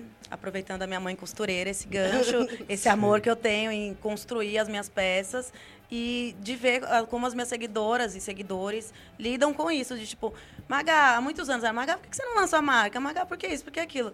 E óbvio, eu tava esperando o momento, esperando fazer o pé de meia, Aham. esperando comprar casa, esperando ter um dinheiro e um tempo para investir nisso. E aí, quando eu comecei a desenhar a marca, minha primeira preocupação foi: eu quero fazer roupas legais que caibam em todo mundo. Óbvio, é muito difícil você criar uma grade, tipo, para caber todas as pessoas, para atender todos os corpos, porque tem a diferença da cintura, do busto, do quadril. Mas eu estou buscando na minha marca ter mais tamanhos grandes do que. Tipo, não tem PP. O P já é tipo um M, se você. Não dentro dessa, dessa grade do mercado, mas tipo, o G de marcas brasileiras É não, não cabem, sabe? Tipo, uma vez eu pedi pra uma marca, ia fazer um publi, não sei o que lá. Ai, Maga, você quer como? Eu quero um camisetão que fique, tipo, vestido. Me manda o GG. Gente, o GG ficou aqui, tipo, exato. cropped. Eu, meu Deus, isso aqui é o GG pra mim, que, tipo, tem um corpo padrão, que chegam nas lojas e sou muito bem servida, digamos assim. Imagina pra quem não não cabe. Tipo, amei essa blusa, mas, tipo, poxa, o GG é minha, uma luva pra minha mão. Então, assim, Essa é a parte a minha preocupação incrível, é, né? é essa, de, tipo, fazer roupas que caibam em todo mundo. E a gente só consegue isso porque a gente tem essa pluralidade de corpos, de acessibilidade também, porque é sobre valores, é isso. São mulheres gordas divulgando novas marcas pequenas, que não iam ter dinheiro para anunciar em grandes revistas ou para pagar Isso é grandes verdade. celebridades. Então você começa um movimento porque as pessoas começam a se encontrar, falar a mesma língua e trocar. Da mesma forma, eu juntei uma comunidade de pessoas brechoseiras gigantesca, porque muitas delas só tinham isso como opção por não ter grana e achavam que isso era tipo ruim, porque é roupa de gente morta, tem vergonha. E de repente a gente começa a falar, não, como estilizar, estilizar uma roupa que você paga um real, ou que você paga dois reais, ou que é doada, sabe? Então é isso. A gente conseguiu com a internet, né, que é esse grande tema, unir essas Uhum. tribos que estavam perdidas, consumindo revista e se sentindo muito mal, porque Uhum. não conseguiam enxergar os próprios corpos E e, abrindo desejos. os olhos das marcas também, Exato. né? De, de criarem coisas, né? Que sigam corpos, né? Todos os corpos. Porque E de novas realmente marcas era, também. É. Era uma coisa tipo, que se não roupas tivesse a legais pra todo internet- mundo, sabe? É. Imagina, É. tipo... Se não tivesse Gente. essa galera falando na internet, poxa, ia ficar bem mais difícil. Gente, o chat tá assim incrível. A galera tá mandando Eita. muitas perguntas legais. Eba. Vamos uma aqui, vamos passar bem rápido sobre elas aqui, ó. Qual a peça que não sai do guarda-roupa de vocês de jeito nenhum? Ai, vai começar com a geminiana, que não sabe fa- escolher nada. Eu, é calça jeans. Fui bem básico, é isso aí. Pra Calça mim, jeans, impossível. Você. Eu tinha um grande problema com feminilidade, tipo, de parecer muito pequena, porque eu parecia muito jovem. E eu gostava de vestidos, mas toda vez que eu usava vestidos, eu me sentia uma garota de 12 anos. E aí eu descobri vestidos longos de manga longa, que aí eu não fico parecendo uma hippie, mas eu não pareço, tipo, uma tia escolar. E aí eu tenho dreads, então eu acho que muito legal. Ai, amiga. E aí eu uso muitos vestidos longos de túnica, porque, tipo, deu algum BO, caralho, não sei que roupa eu vou. Eu boto um vestido, eu fico parecendo um saco de pão, muito feliz. E aí eu boto um colar, alguma coisinha básica. Então, vestidão. Vestidão. Vestidão. Você, Thali. Ah, minha botinha é preta. Não vim com ela hoje, porque eu Não poupei veio, né? ela hoje. Mas eu uso no verão, no inverno, primavera, A gente sabe. E a calça branca, né, Cal- Thali? calça branca eu dei uma parada agora, você Deu acredita? pra segurada? Mas a calça preta também é outra coisa que tá sempre no meu armário, que a qualquer momento eu coloco com a minha bota preta. Rafa, tens que ver. É. E jogo aqui, ó, um colorido. Pra dar quebrada. Você, Gabi, uma peça que não Eu- sai do teu guarda-roupa. Eu acho que cinto. Eu tenho um 500 mil cintos, porque toda roupa que eu uso eu tenho que colocar cinto, eu deixo a cinturada, tipo, é mania minha. Eu faço as, as roupas virarem cintura alta sempre. Eu amo isso também, sabia? Eu amo roupa Toda cintura alta, até roupa é, é, de academia. Que não é. Eu, faço levanto ser. aqui e falo pra minha mãe, mãe, dá uma prega aqui. Exatamente. Aí minha mãe, o cavalo é é a pequeno, filha, vai ficar aí fazendo a patinha. E eu, não, mas abre aqui também. E o mais louco é que eu lembro quando a cintura alta chegou e parece que ela é eterna, parece que nunca saiu. E eu lembro que as pessoas diziam, ah, vai ficar parecendo o Jeca Tatu. Não, que fala era leve. centropeito. Ela é centropeito. Vocês lembram dessa Eu tinha expressão? uma de botão até aqui assim, ó. Ai, eu Botão, acho porque quando Eu ia pra Nessas. matinê. Aí eu amo. Eu amava. Você, Magal, uma peça que não sai. Essa pergunta é do André Oliveira. uma peça que não André, sai do gente, seu assim, guarda-roupa. é tanta coisa. Óculos, tênis. Óculos. Camisetão, eu amo camisetão. Então, tipo, acho que a maior parte da- do meu guarda-roupa é de camisetões. Que eu amo jogar só um camisetão e um tênis e um óculos. A louca, né? Falou três coisas. É. Não, mas camisetão. Mas Camisetão. Mas camisetão eu amo, que dá pra usar com um vestido, dá pra usar com a calça por baixo, enfim. Arrasou. Tá, tem uma outra aqui. A geminiana não falou, não tem Ai, mais a desculpa. chance, né? Você, gente, dane-se. Demorou pra pensar em. Não, você, você fez bem a Xuxa. Então depois você se lembra. Agora a gente vai ler bem Xuxa Verde. Já tá mudando até a tonalidade da pele. Elfaba. É, eu, eu tenho um rolê com jaqueta. Eu amo jaqueta, amarrar a jaqueta na cintura pra mim é tipo assim, eu comecei com essa pira pra, esconder. Primeiro foi pra esconder co- nos meus dias de menstruação com medo de manchar minha calça. Depois foi com vergonha da bunda, porque eu acho que é, enfim, não gosto muito da minha bundinha. E aí permaneceu. Agora já gosto mais da bunda, mas aí eu não tirei o negócio da, da cintura. E tem uma, uma, uma jaqueta que eu comprei num brechó em Los Angeles. E eu falei assim, cara, essa jaqueta ela é linda, mas eu não sei quando que eu vou usar ela. Pois eu nem lavei. Se foi de um defunto, eu já tava usando mesmo, querido. Pegou em mim. Amor, a peça é isso. E eu uso ela muito. Ela anda sozinha, gente. Dá até dó da bicha. Gente, tem uma outra aqui, ó. Vou começar contigo agora. Pra não perder. ó, há alguma tendência que vocês gostariam que voltasse, sendo brega ou não? Uma coisa que vocês gostariam assim, que Super. virasse. Sandália com meia. Eu não tô esperando voltar pra usar, porque eu, eu uso Eu já. quase vim hoje, amiga. Ai, tá vendo? Aquela Você que você entende? ganhou também, coloridinha, assim. A senhora tá vendo por que que, né, eu olho É. pra você e falo, Tem ai, uma olha, Eu não achei a meia que eu queria usar, não, a meia amarela. Eu falei, cadê a meia? Não achei, botei tênis. sandália e meia. É, você, Nath, tem alguma Ai, coisa? posso passar? Pode. Aquelas, não esquece de mim depois. Eu também não, não tô lembrando agora. Nunca parei pra pensar nisso. Legal, legal. Você, Gabi. Todas que eu quis voltaram já. Eu queria os óculos pequenininhos, voltaram. É. Agora já estão saindo de novo. Eu queria as boinas, voltaram também. Mas agora eu tô, tô sem ideias. Ideias, Eu mano. vou fazer a louca, porque tu- se eu quero, eu vou lá, faço. Dou Independente da moda, né? Eu acho que, que é exatamente Coloco. isso. É, coloca e. Então, Acho que da maioria das coisas, né? Tipo, pochete, o óculos, a cintura Faz alta, principalmente. Então, é isso. Se a cintura alta, assim, não tem, dá a prega pra fazer. Uhum. Aí, uma coisa que eu acho que vai ser. Que, que, eu, que eu vou botar pra jogo novamente na minha vida, até eu achar uma calça que me sirva, é aquelas calças dos anos 2000, sabe? Tipo assim, que a, gente usava com uma blusinha bem justinha, e aí uma calça jeans, assim, muito ampla, assim, muito grandona. Recruta. Com aquele, é, com aquele cinto, tipo, de pano, sabe? De skatista. Sim. É, bem assim, ó. Mas bem, eu sinto bem que tá desse vindo, tactel. Ai, uma coisa que eu, mas eu encontro. Ai, tactel é Não, tactel eu É isso. Ai, eu É comprei uma esse dia, mas fiquei sem coragem. Eu comprei Nossa. Eu comprei, eu vim ontem aqui na dia, Ah, inclusive. inclusive. Cara, Com aquelas correntinhas aqui, ó. Amiga, eu Eu quero uso as saber. Cheio eu. É bolso, é útil. Com os dois bolsos aqui e as correntinhas. É Beleza, vou usar. É a Gwen Stefani dos anos 90, sacada. gente. Amo. Essas calças são maravilhosas. Sim. E você, Eu usei Rafa? ontem, tô me sentindo muito Eu, alguma coisa. eu também sou, eu sou dessa linha aí. Se eu, tem algumas coisas que voltam, assim, que eu gosto que voltou. Por exemplo, aquelas jaquetas fofinhas que eu uso, sabe? Elas eram meio anos 80, assim, né? Sim, que a gente sim, tava até sim. comentando. Elas eram meio anos 80, aquelas jaquetas, sabe, super fofinhas de tactel, Que assim. bom, porque agora tu tem quatro, né? É, daí eu comprei várias, eu tenho várias. é, eu tenho. E essa coisa de comprar, né, da mesma cor, então eu tenho várias pretas, sabe? Imagina o guarda-roupa do Cebolinha. É, as pessoas- as pessoas estão comentando isso, que é, tipo, esse guarda-roupa é o meu. Mas é isso aí, gente. Acho que essa pauta foi isso, né? Eu amei essa pauta, Amei essa gente. pauta também, gente. A gente pode ir pra próxima produção? Diz que sim, por favor. Aí não tem sim. intervalo, é tão legal a É, internet, não tem né? intervalo. Não tem intervalo, amiga. Se É tipo quiser ir no banheiro, inclusive. se quiser ir no banheiro, você tem que falar com licença, eu vou fazer um xixi.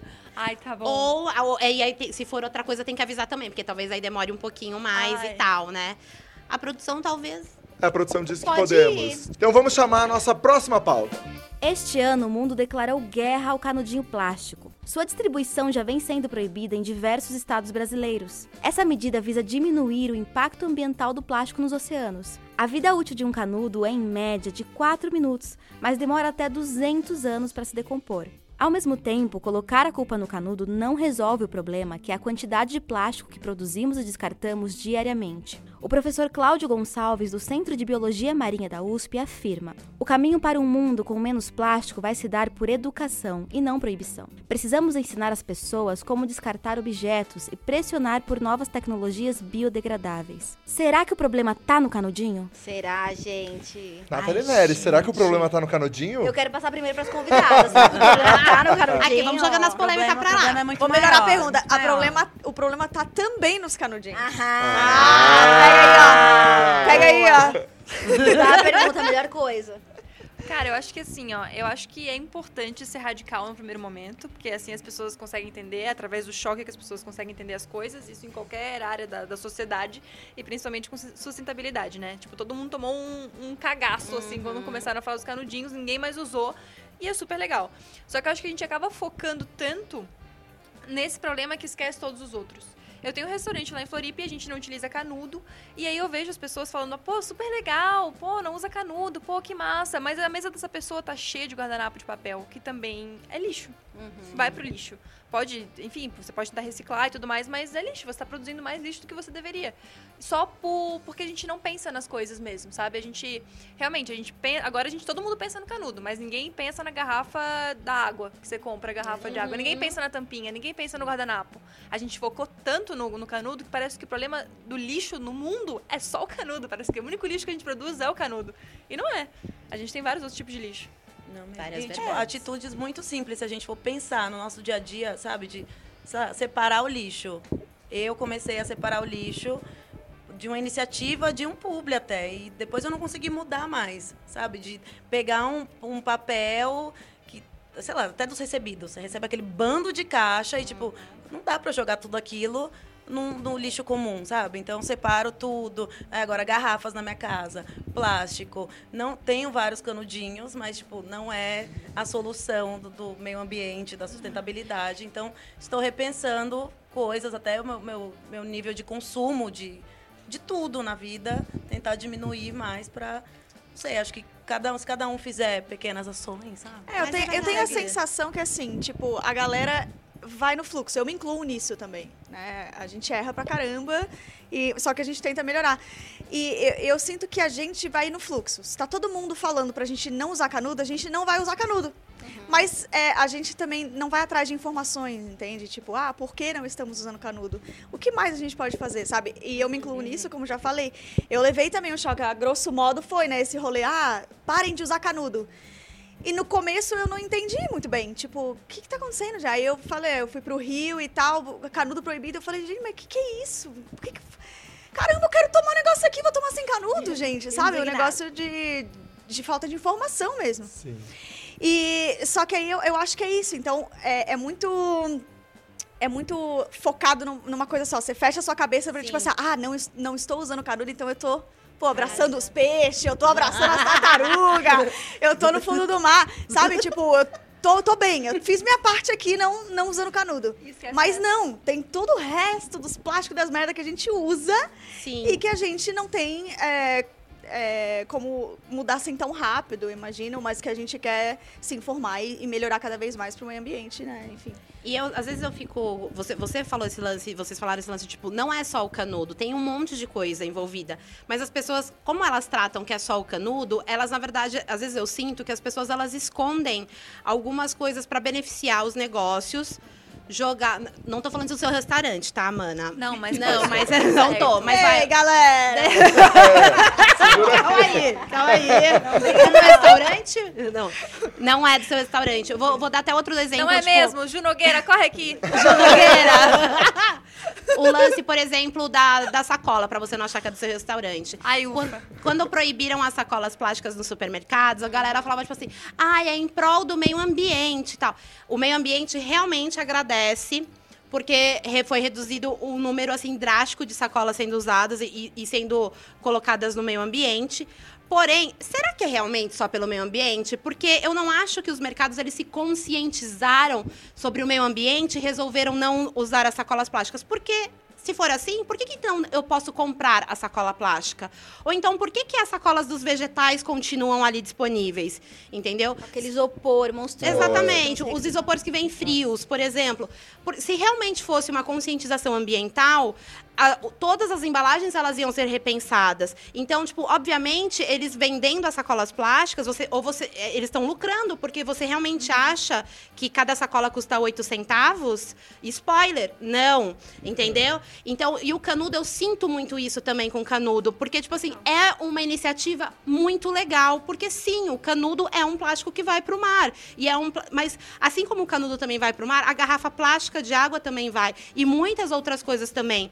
Então não é um vilão só. A conscientização ela tem que vir junto com a proibição ou com essa com essa forma de tipo de regulamentar em prol do meio ambiente. Então às vezes as pessoas elas ficam ali, ai é pelo meio ambiente e, a- e às vezes não é. É que Às- eles querem lacrar. e- Eles querem Não é? lucrar, Às vezes é só pra querem lacrar. lacrar e lucrar, entendeu? Não é, Acho tipo... que- Ai, desculpa. Não, pode falar, eu fico indignada. não é? Ah, mano. A- As iniciativas acho que tem que muito mais partir do consumidor do que quem tá provendo alguma coisa, né? Por exemplo, no Kik, a gente realmente, pô, tentando fazer lixo zero, não sei mais o quê, mas as comandas eram de papel. Pô, que absurdo. Até o dia que alguém chegou e falou, gente, não faz sentido a comanda ser de papel. E a gente, verdade, não faz sentido. Vamos fazer um outro tipo de comanda. Partiu de um consumidor e não foi, a gente não vai lucrar mais porque a gente tá utilizando um outro rolê ao invés de ser papel. É só uma maneira mais inteligente de, de lidar com o meio ambiente. Da mesma maneira que a minha coleção. Tipo, não queria que a tinta fosse pra água, queria que fizesse um rolê diferente, queria que a estampa fosse uma tinta à base de água, todo um rolê que era obrigatório de todas as marcas serem assim. Mas as Sim. marcas não são, as pessoas não procuram saber disso. Então, a- o preço da minha camiseta é o mesmo preço de uma camiseta X, que eles utilizam uma tinta que é super tóxica, que eles não arrumam a água, que eles pegam enfim, grandes fábricas, ao invés de pegar pessoas é, de família para fazer os projetos e, enfim. E é o mesmo preço. E as pessoas Sim. compram a- como se não, as pessoas não procuram saber da onde aquilo veio. Acho que é também um problema do consumidor. Se a gente começar a analisar as nossas escolhas, Sim. pensar de maneira mais inteligente, mais é, sustentável a gente, é, as marcas serão obrigadas a mudar. Assim Isso é como verdade. também é no Depois das 11, por exemplo. Isso. A galera que assiste abre nosso olho. Pô, meninas, não, us- não, não usem isso.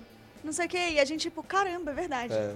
A gente se liga, a gente agora tá reutilizando coisa, É. usando papel. É, como É, às vezes é uma bobagem que não Papel vai mudar a nossa reciclado. vida. Reciclado. Tipo, não vai mudar, tipo, ah, vou ficar mais pobre porque comprou um papel diferente, sabe? Às vezes é uma coisa tão pequena que faz uma diferença tão grande que isso que é o importante, isso que é o especial. E a gente, a gente, eu vi até um meme esses dias, faz um tempo, dos canudos de inox, que foram, acho que eles viraram a grande bandeira, né? O grande mate desse gr- movimento. Os canudos de inox sendo vendidos em embalagens de papel e plástico, que nunca vão ser recicladas, porque elas são, tipo, muito híbridas e você não consegue separar aquilo para conseguir reciclar. E tem todo esse problema também com a reciclagem no Brasil, que não é só falar sobre, ah, vamos pegar então esse plástico depois jogar no lixo. Não tem plástico que, que não existe, que não dá para fazer ele voltar depois. A gente não se educa sobre isso. Eu, pelo menos, achava que todo plástico em casa era reciclável, até descobri que uma parcela muito pequena do plástico que a gente tem é hoje. Então foi todo esse movimento de querer alertar as pessoas, não pra tipo, ah, comprem o canudo de inox, mas plástico tá matando o planeta, sabe? Tá matando as nossas vidas. A gente não precisa disso, a gente tem como o professor falou, né, da USP, a gente está desenvolvendo tecnologias é, sustentáveis, biodegradáveis. E esse movimento do canudo, para mim, ele foi tipo um grande silenciador, né? Porque a, gente sempre vê isso acontecer, né? Tipo, o sistema capitalista. Sempre que algum movimento começa a falar muito, começa a pegar muita força e começar a apontar alguma coisa que mexe muito na cadeia produtiva, ah, não, então vamos aqui absorver um pouquinho, a gente faz aqui um pouquinho só para calar a boca e de repente o problema não é o plástico, o problema é o canudo. Porque uhum. aí meio que que aliena, é. né? Da mesma forma, o glitter biodegradável. Sim. Muitas marcas começaram a falar de. É, muitos pequenos produtores começaram a falar de glitter, é, glitter biodegradável. E de repente eu vi grandes marcas cosméticas lançando as suas próprias linhas de glitter biodegradável para o carnaval, sendo que nas outras linhas de maquiagem que eles usam, o glitter ainda era de plástico, mas era Sim. uma específica para falar, olha, realmente, então o problema é o glitter, o problema é o canudo, o problema não são os quilos e quilos de absorvente descartável que a gente joga todos os meses em lixo é mais de uma tonelada. É bizarro. E aí as empresas estão se ligando, sabe? Tipo, Sim. os copos. É... Retornáveis? Não, os Plásticos. copinhos. Não, pra menstruação, esqueci Coletor o nome. menstrual. Os coletores menstruais, as calcinhas absorventes, sabe? Tem sido pensado em estratégia, Sim. só que a gente tem que ficar muito atento. Porque é muito fácil o problema ser o canudo, ou o problema ser a sacola plástica. E aí a gente se alienar e não entender o que isso tudo significa, que é a gente, como a gente estava conversando nos bastidores, a gente vive num mundo que lixo não existe, né? Se a é. gente joga para fora de casa, ainda tá indo do planeta. É, eu acho, assim, até com a Dia, aqui a gente tem muito esse cuidado, já falei isso aqui, sobre os cenários. Quando a gente faz um cenário para uma parada, por exemplo, cenário da parada, né? O que, que a gente faz com aquilo? Então a gente pensa em criar um cenário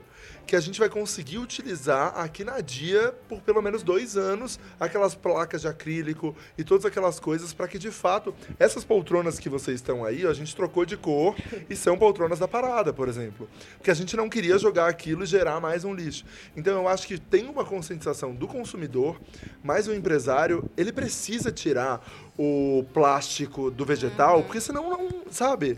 Mas isso vem sobre pressão também. Vem sobre a gente falando, Vai. tipo, ó, eu não vou comprar isso aqui Exato. Porque vem plástico. Eu Sim. vou levar minha sacola e vocês vão estão comprando sacola porque vocês são são, são tantos. Estão gastando dinheiro porque Exato. a gente não usa mais. Exato. Mas é que vai vai vai vai, vai também daquela coisa que a gente estava discutindo sobre o, a Cristal que a Cristal, Cristal Muniz, Muniz, que tem um canal até falando sobre isso, que é uma vida sem lixo. É, sobre isso, assim, é muito difícil, né? Você vai mudar a sua rotina. A gente tava falando, na nossa, na nossa rotina hoje, cara, eu vou no supermercado, no tempo que eu saio de uma coisa para outra, não dá pra. Se eu tiver que passar num outro lugar que vai vender sem o plástico. Então, é uma mistura dos dois, assim. Eu acho que, né, o empresariado tem que fazer o negócio, uhum. tem que trazer isso, essa opção pra gente. Talvez se lá no supermercado tiver uma opção, ó, isso aqui é tudo sem plástico para você poder levar. Uhum. A gente vai trazendo alternativas. Eu tenho um monte de ecobag no, no carro, entendeu? Sim. É, Olha, um... Então são alternativas. Isso que você fala, logo que proibiram a, o lance das sacolas plásticas nos mercados, é, eu até falei assim, falei assim, gente, olha que legal seria se a pessoa que estivesse comprando sem sacolas plásticas, se ela tivesse uma fila diferente ou se ela tivesse uma cartelinha de desconto ou uma cartelinha de selinho que desse para ela retirar alguma coisa no final de tantas compras sem sacola plástica. Tem um, N maneiras da gente, tipo, usar essas coisas para transformar num, num, num, lance mais conscientizador do que simplesmente isso. Porque eu acho que, às vezes, a, os consumidores, eles não reclamam tanto porque eles não têm a consciência ambiental. Uhum. Eu, eu, tive, eu tive o privilégio de, meu, nascer numa família em que meu pai, ele trabalha com questões ambientais. Os meus avós tinham tinham um, tem um sítio em que eles faziam compostagem e tal, já fazia esse lance de reciclagem. Então, isso para mim sempre foi muito natural. Eu sempre separei lixo, eu sempre joguei o lixo orgânico em lugar diferente. Isso para mim sempre foi muito normal. Então, mas nem todo mundo tem isso, sabe? E, e, às vezes as pessoas criando esses vilões. Eu lembro muito da época do glitter, uhum. que, mano, a, a, galera me questionava, tipo assim, mas você tá usando glitter aqui no carnaval? Ele não é biodegradável, que horror.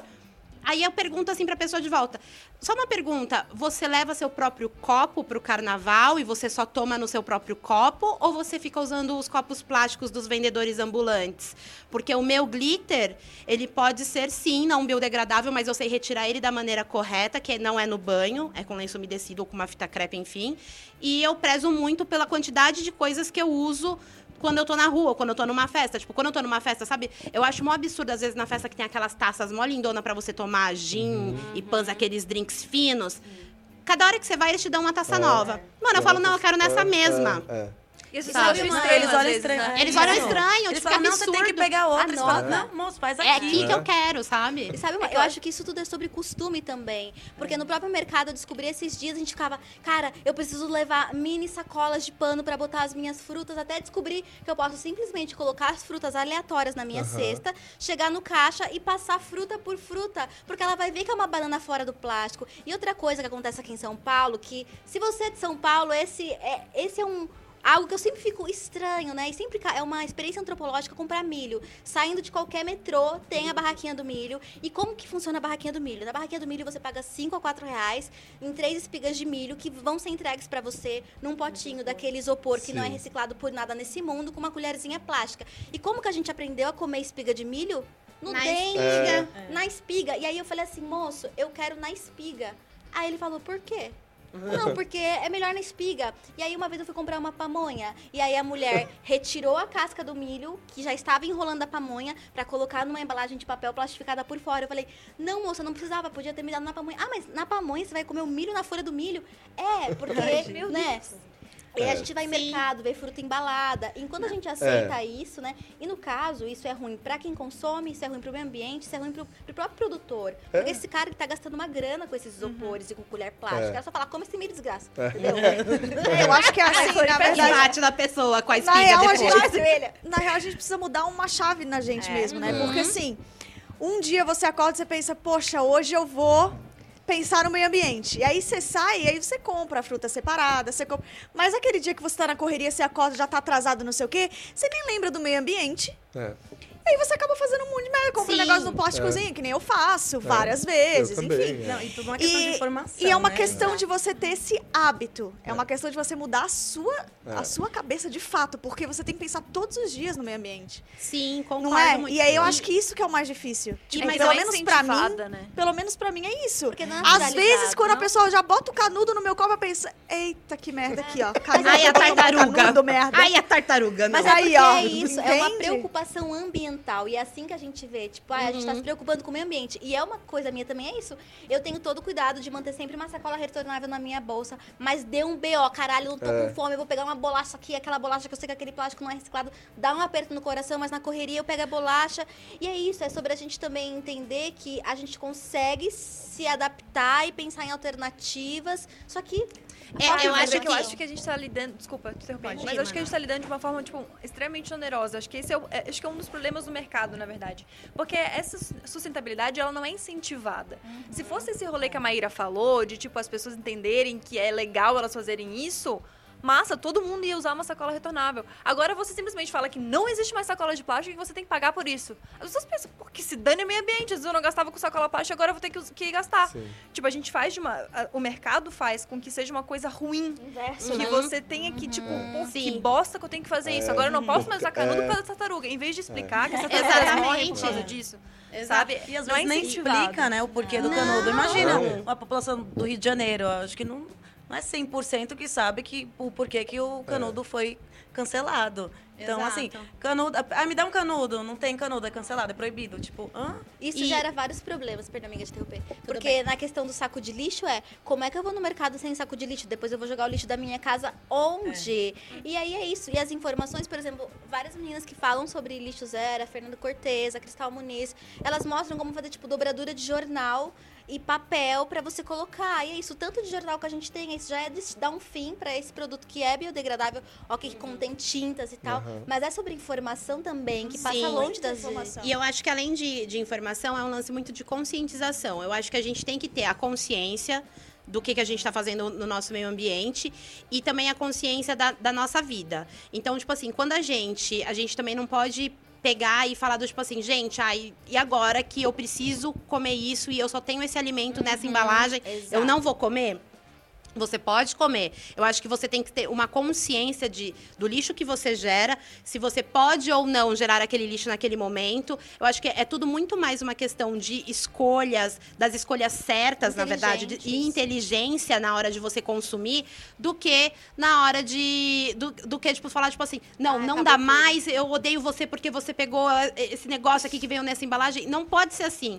É, é, isso tudo que a gente fala, a gente entende que, tipo assim, quando a gente cria essa consciência, a gente pode até sim um dia ter que comprar uma sacola plástica para levar, porque ah, esqueci a minha sacola, minha eco bag em algum lugar, ou enfim. Mas a gente tem que entender que se a gente tem a opção de de proteger esse meio ambiente dessa maneira XYZ, a gente vai fazer. Quando a gente não tem, não dá. Eu- o, o lance da- do coletor menstrual, eu já tive. Eu tenho um grupo no Facebook fechado, a gente já conversou uma vez sobre coletor menstrual. Quando uma menina ela comentou que ela não conseguia usar, ela não se adaptou ao- aos tipos de coletores menstruais, e a outra menina falou assim: Poxa, e o meu dia a dia não se adapta ao uso do coletor, porque para algumas meninas realmente não, não rola, ou tipo, trabalha e vai para a faculdade, enfim. Para quem não sabe, o coletor menstrual você troca ele a cada 12 horas, né, no máximo. Então, e o absorvente comum você troca de 4 a 6 horas. Acho que é de 4 em 4 horas, né? Não chega nem a 6 horas. Enfim, então é, a quantidade de lixo que você gera é, muito, é, é nula, né, com o coletor. E aí eu falo, tipo assim, gente, é o seguinte, vocês tentaram, vocês tentaram trazer isso pra vida de vocês e não dá.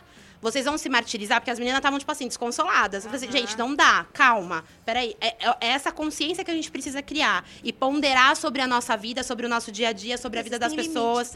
Entendeu? Tipo, é, é- é muito. A gente gosta de criar esses vilões do glitter, o canudo e etc. Cara, vai com calma e pensa na vida, sabe? E dá pra. E com o tempo as alternativas vão nascendo. Eu também tive esse, esse drama do coletor, tipo, cara, não consigo, odeio. E aí eu descobri as calcinhas absorventes, reutilizáveis. Eu não me adaptei E aí depois. ao coletor também, então. Exato. Mas as calcinhas é... Além É das duro. calcinhas, eu falei, ah, mas as calcinhas são difíceis de trocar. Aí começaram a fazer o formato de absorvente Uhum. reutilizado.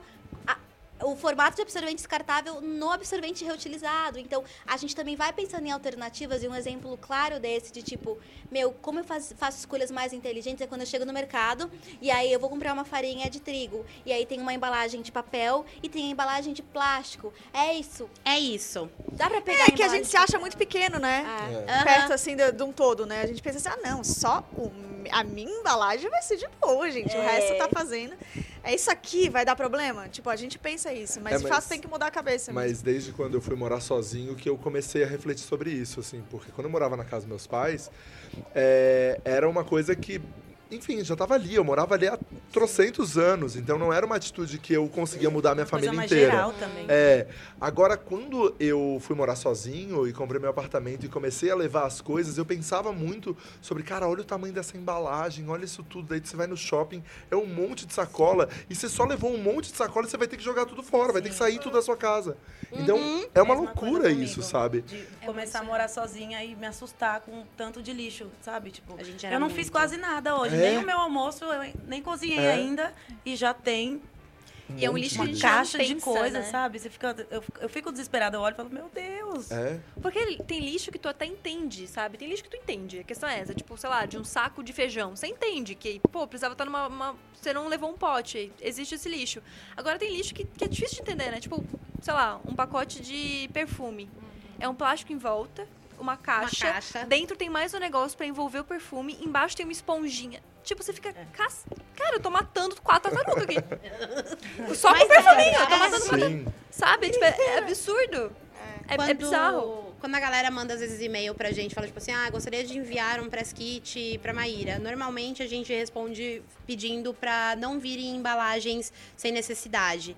Então, tipo assim, e aí eu fico super feliz quando chega o press kit da minha casa, é uma sacola com a coisa dentro. Obrigada, Sim. gente. Porque às vezes vem a sacola com a coisa dentro, dentro de uma caixa, que é dentro de Caixa, outra aham. caixa, que é dentro de um monte de papel bolha. Eu entendo quando a coisa não pode quebrar É. e tal, e precisa de um plástico bolha, alguma coisa. Mas aí a Nathalie me contou também que tem uma outra, um outro negócio. Como que é? Conta esse negócio É, que e- não quebra isso, as São coisas. essas alternativas sustentáveis que estão sendo desenvolvidas, né? Que pra você substituir o plástico bolha, você usa, usa tipo uns, uns, uns favoritos, aqueles, sorve- é, aqueles salgadinhos antigos. Parece um salgadinho de um cheats, que eu chamo Uma isopolitos. vez eu quase comi.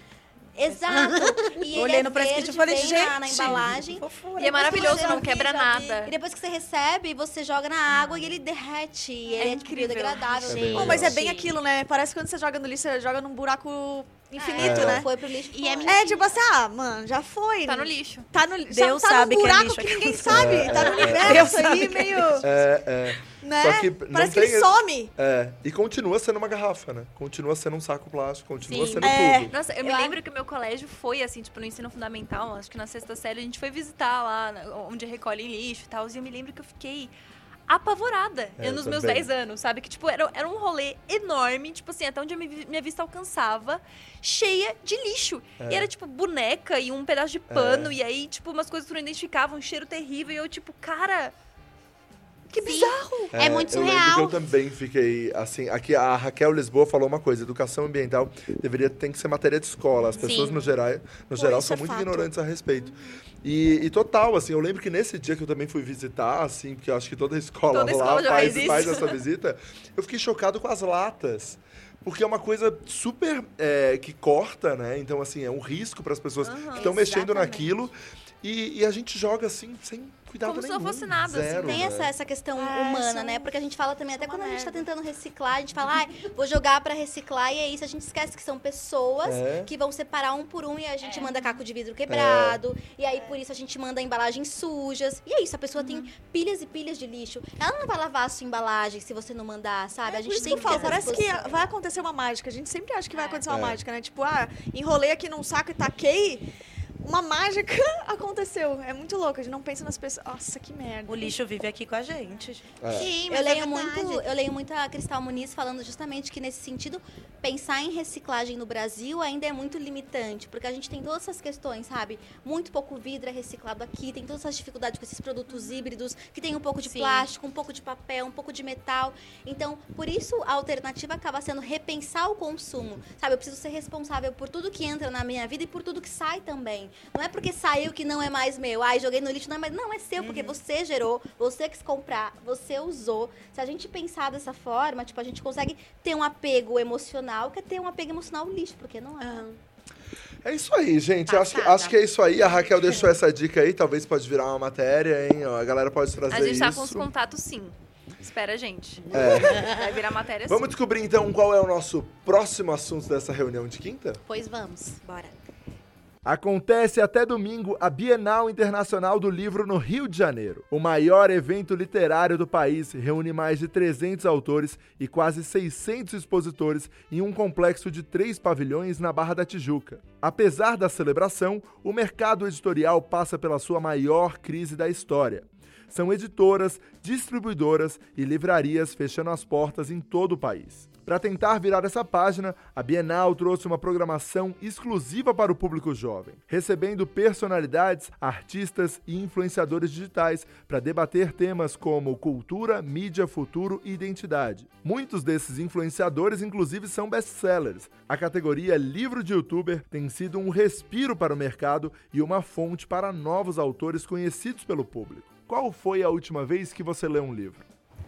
Gente, ó, a Maíra até saiu pra não responder essa. Tô brincando! Ela tá ali trocando ponto, gente. É isso que ela mandou a gente falar. É. E aí, Gente, eu vou a- sair uma merda desse programa de hoje aqui. Por quê? Pensando como eu faço coisa errada.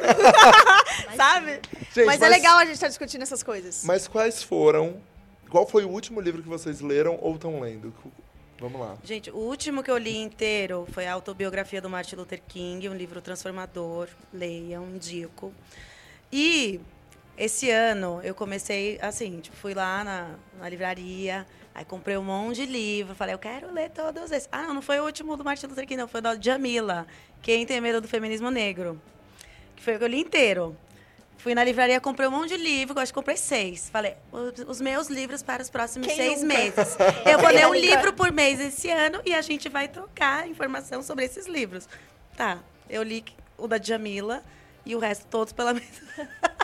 Cara, eu, eu, Eu, ainda triste parada na metade do, do atual. Então, assim, estou tentando criar, não é sair do celular, mas ter o tempo realmente de tipo que não seja só no avião, de ficar, ai, livro vou ler no avião.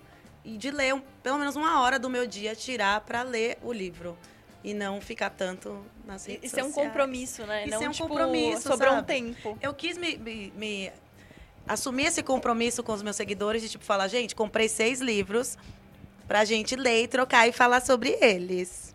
Uhum. eu só falei sobre o da. Djamila. Você. Gabi. É, eu tô lendo agora o Curso do Amor. Eu não sei o nome do autor, mas foi o Gui que me indicou. Talvez ele consiga soprar no teu ouvido. Alain de Botton. Alain de Botton. Gente, essa produção é muito A rápida. esse. produção é muito rápida. É Você muito falou o nome rápido. do livro. Já, não tem delay, não? É, não tem com eles. Eu tô lendo esse agora. Eu li agora Ensaio sobre a Cegueira. E li pela 53ª vez é, 1984. Que é o livro que eu leio, assim, tipo, eu não tenho nada pra fazer, eu leio 1984. Porque é meu livro Ah, favorito então da você vida. é uma leitura ávida. Cara, eu gosto bastante de ler. Eu já li muito mais. Quando eu era mais nova, eu lia muito mais. Hoje em dia, realmente, tipo, Maíra voltando. tenho que escrever alguma voltando, coisa, tenho que gravar, tenho que fazer qualquer outra coisa. Eu, eu priorizo isso do que ler, sabe? Mas eu gosto, eu leio toda noite, pelo menos. Preciso virar essa pessoa. Olha que fina. Eu, eu tô mais na vibe de livro de poemas. Eu, eu descobri livro de poema e eu tô amando, assim. Eu li agora da. é, como é que é? Riane? Isso, é. Nela tudo queima. Brilha e queima? Isso. É isso, né? Nela tudo brilha quem. Li hum, A Princesa Salva a Si Mesmo nesse livro. Eu amo esse livro. O que o Sol Faz com as Flores. Tipo, eu, eu tô nessa vibe, assim. Eu tô Ai, porque posso você vai indicar um lançar Textos né? cruéis demais pra, pra serem lidos rapidamente. Ah, esse é lindo. Esse, Depois esse do que Amor. Tem um muito legal que chama? É. Zaralha. Ah, é? É, de poemas também, muito Você legal. vai lançar um, né, Thalia? Sim. Fala um pouco. É, é um livro de poema, na verdade, eu nunca pensei em escrever um livro assim, ainda mais falando disso. E disso, de amor, é um livro de Ah, amor. tá. É só um livro de amor. Ah, gente. E eu vivi uma história, digamos, um amor de verão, e que foi muito intensa, Que passou por outono, inverno. Vivei, vivei. Que viraram todas as estações. E, e eu, numa, nessa história, essa pessoa foi embora para Portugal. E eu, nesse tempo que a gente ficou longe, eu comecei a escrever poemas. E foi natural. Comecei a escrever, depois eu vi que tinha um monte de poemas. Mandei para ele. E, e aí, nisso de mandar para ele, eu pensei, cara, na verdade eu vou mostrar para todo mundo. Vou juntar todos os poemas num, num- numa coisa só. Achei Numa coisa fofo. só. E o livro chama É Pra Ele, mas pode levar. Então, Ai, gente, eu Casou já? meu Já é casou? Não casou, mas vai, pode Vai, entrar. vai, mas- pode entrar aqui com um buquê de flores. Seria ao muito vivo. bom! E eu comecei a me inspirar lendo livros, é, principalmente da Riane Leão, que é a pessoa que mais me inspirou, eu acho, a, a escrever. maravilhosa. A Rupi Kaur também, é, não sei se é assim que fala, mas eu joguei. Então é, é bem legal, assim, é totalmente independente o livro, não tem editora, não tem nada, eu não quis. É uma coisa bem verdadeira da minha vida, de fato, é um recorte da minha vida real. Então, eu acho que isso também é uma coisa que me surpreendi comigo mesma, porque eu nunca fui a pessoa de ler muitos livros, eu nunca fui aquela pessoa estudiosa que senta na primeira carteira. Então, quando eu me vi com essa intuição, essa inspiração, eu fiquei mais ainda motivada a ler outros livros e, e conhecer mais. E, enfim, pesquisar mais sobre, assim. Fiquei empolgada. Que fofa. legal. Ai, de amor. verdade, eu amei muito. Quero muito ler seu livro. O seu... Ai, Tá. eu tenho o mesmo problema da Magá, porque eu deixo muitos livros pela metade. E é porque eu tenho muitos interesses na minha vida e tem, sempre que eu tenho algum novo interesse, eu vou buscar livros sobre ele. Então, tipo, se eu, eu comecei a ficar muito mais, sei lá, é, eu fui comecei a me abrir para espiritualidade, então eu comprei um monte de livros sobre esoterismo. E aí eu comecei a ler vários deles. Aí eu as minhas pautas são feminismo negro, então eu compro vários livros sobre isso. E no começo eu me sentia muito culpada por ler livros pela metade. Tipo, eu nunca consigo terminar um livro, sabe? Eu nunca chego até o final. Mas eu não me sinto mais. Eu entendi que essa é a minha forma de ler. Eu, como eu, quando eu pego um livro, eu pego ele porque eu sinto que é ele. Eu, tem, cada livro tem seu momento na minha vida. Eu começo a ler e chega um momento que eu falo: Uau, esse livro me alimentou. Aprendi algo, dou uma olhada nos outros capítulos, passo. A minha vida muda, cara. Agora eu preciso, eu preciso me alimentar disso. Porque, como são leituras muito distintas das que eu faço, não dá pra ficar, tipo, nossa, um mês em um livro só sobre feminismo negro, enquanto eu tô querendo ler sobre, tipo, plantas curativas, sabe? Então, de repente, eu leio um pouco daqui. Calma, agora eu tô precisando relaxar, eu tô precisando me conectar com outras coisas leio outra metade aqui, marco tudo e depois volto. Então, a minha, o meu movimento de leitura também não é linear e eu achava que isso era horrível, mas hoje eu acho que é ok, porque eu estou lendo e o importante é ler, Sim, eu também independentemente do formato. Nossa, eu me identifico Você muito. grifa os livros, também. Grifa trechos Eu dos livros? Ah, eu também sou. Risco. Gente, Eu riscaria nos livros. Faço carinha, dou risada, kkkk, adorei. Isso Gente, talvez é até um resumo que a gente faz. É, tipo, quando você grifa, sabe? É. Se você quer retomar a leitura, às vezes você nem precisa ler tudo. Você lê, É. ah, lembrei desse capítulo. Ah. Exato. Legal. Antes eu tinha muito É. mais apego com os meus livros. Nossa, assim, de eu- não marcar, de pelo amor de Deus, Ai, ninguém não toca, não dobra. assim. É. É. Hoje em Eu, eu, dia, pensa, eu não marcava pensando no empréstimo. Tipo, meu Deus, quando eu quiser. passar esse livro, a pessoa vai ficar surtada. Tipo, por que, que essa mulher marcou aqui? Meu namorado faz isso. Ele diz que você, que você direciona a leitura do outro. Mas às vezes a gente, eu preciso pelo menos riscar para justamente, como eu leio os livros de uma forma muito solta, eu não sei onde eu parei, eu não sei o que eu senti naquela parte do que tava falando. E os grifos ajudam. Quando a gente, a gente tá falando de livro físico daí, né? Porque apesar do papo anterior ter sido sustentabilidade, uma grande dor na minha vida de verdade são livros. E É, eu não escrita. consigo. É um negócio que pra mim é a única coisa que é tipo difícil abrir mão do físico, sabe? Do olhar, do escrever, Eu do também, eu prefiro. Um E milhão de você, vezes. Rafa? O último que eu tô lendo é o Textos Cruéis Demais para Serem Lidos Rapidamente. É, eu, inclusive, fiquei impressionado quando ele começou a me seguir no Instagram. Eu falei, caralho, que demais. Porque eu sou apaixonado pelo trabalho dele. É, e daí tem uma pergunta aqui da Ana Teles, que ela pergunta qual é o livro favorito. Eu já vou aproveitar e encaixar aqui o meu, que é a biografia do Tim Maia. Eu sou apaixonado pelo trabalho do cara e eu acho que ele era tipo, mega porra louca, assim, eu me identifico muito também. Então, eu acho a biografia dele, que foi o Nelson Mota que escreveu, assim, tipo, muito foda pelo trabalho, pela história, por tudo. A, a conexão com todas as músicas, assim, as letras e o que ele vivia é muito legal. Então, esse é meu livro favorito também. Esse é um- É, Ah, não, me pediram, me pediram pra cantar no ponto, melhor não, gente. Ah, que pena, é aquela, É, gente. qual é aquela que eu não, achava né? que era o errado? A letra, Qual? lembra que tu tava cantando? Ai, é. Ai, é. Era que era Tim Maia. É... Enfim, que a, Thalita- a Thalita falava amarelinho, né? Não era? Não, amarelinho, o avião, o Diva que cantava. Ah, é, do- foi o Diva. cantava Ah, errou, amarelinho. Qual era? gente, desculpa, Mas não quis era? causar Que, que isso. música, Thalia? Tim Mar, eu falava, eu acho, eu não lembro. Ai, ai, eu seguindo. Era aquela que você cantou nos cinco dias, lembra aquele projeto? Você cantava a música do gente, Tim Maia. Tim Maia. taranana, tarana. E a Thalita falava o quê? Não me lembro, Tim mas Maia. era essa música. Osmar. segue o baile, segue o baile. Esqueci que Você, tava Mar. gravando. É, que que... Ah, o livro, O né? que você tá lendo? Então, gente, eu tô muito triste porque eu tava lendo um livro muito interessante. Tudo que a Nathalie falou sou eu lendo. Idêntico, não muda nada. Eu não sei também. Não sei se você também tem a pira da capa. Pra mim, capa é uma coisa muito importante do livro e me mostra muito do livro. Então, eu sou a pessoa que compra o livro pela capa. Não julgue o livro, eu não julgo o livro, mas eu compro. Eu e depois compro eu julgo. sebo Os livros que online, estão então aqui são seus, né? Inclusive, os Tem livros que estão aqui são No meus. cenário, esses livros aqui São são todos meus. Depois eu vou te mostrar a minha pra ver se tu gosta. Ai, amiga, mostra que eu quero ver se eu vou comprar. Alô? E que mais? Aí te- esse, esse livro que eu esse livro que eu que eu li e parei de ler por, não por motivos de que chegou no momento de eu parar, foi por, por motivos de que eu perdi ele na minha própria casa. No momento de reforma ele sumiu. É um livro gringo que chama White Fragility. É uma mulher branca que conta, ela, ela fala, ela passa pelos privilégios brancos e explica para outras pessoas brancas o porquê o, a, a, a gente tem essa fragilidade branca, sabe? Então, ela fala sobre pontos que, cara, são muito, muito, muito didáticos. É uma maneira muito legal para você levantar várias questões. Então, por exemplo, ela fala do tipo assim, quando, quando você pensa numa pessoa, você fala assim, ah, pensa numa pessoa. Se você não falar pensa numa pessoa negra, essa pessoa pensa numa pessoa branca. Então, são essas fragilidades que a gente tem como, como, como pessoas brancas nessa sociedade de estrutura racista que faz você super repensar. E aí, esse livro parei de ler porque perdi Ô, tristeza. Que tristeza. E qual que é seu favorito? dó. De favorito.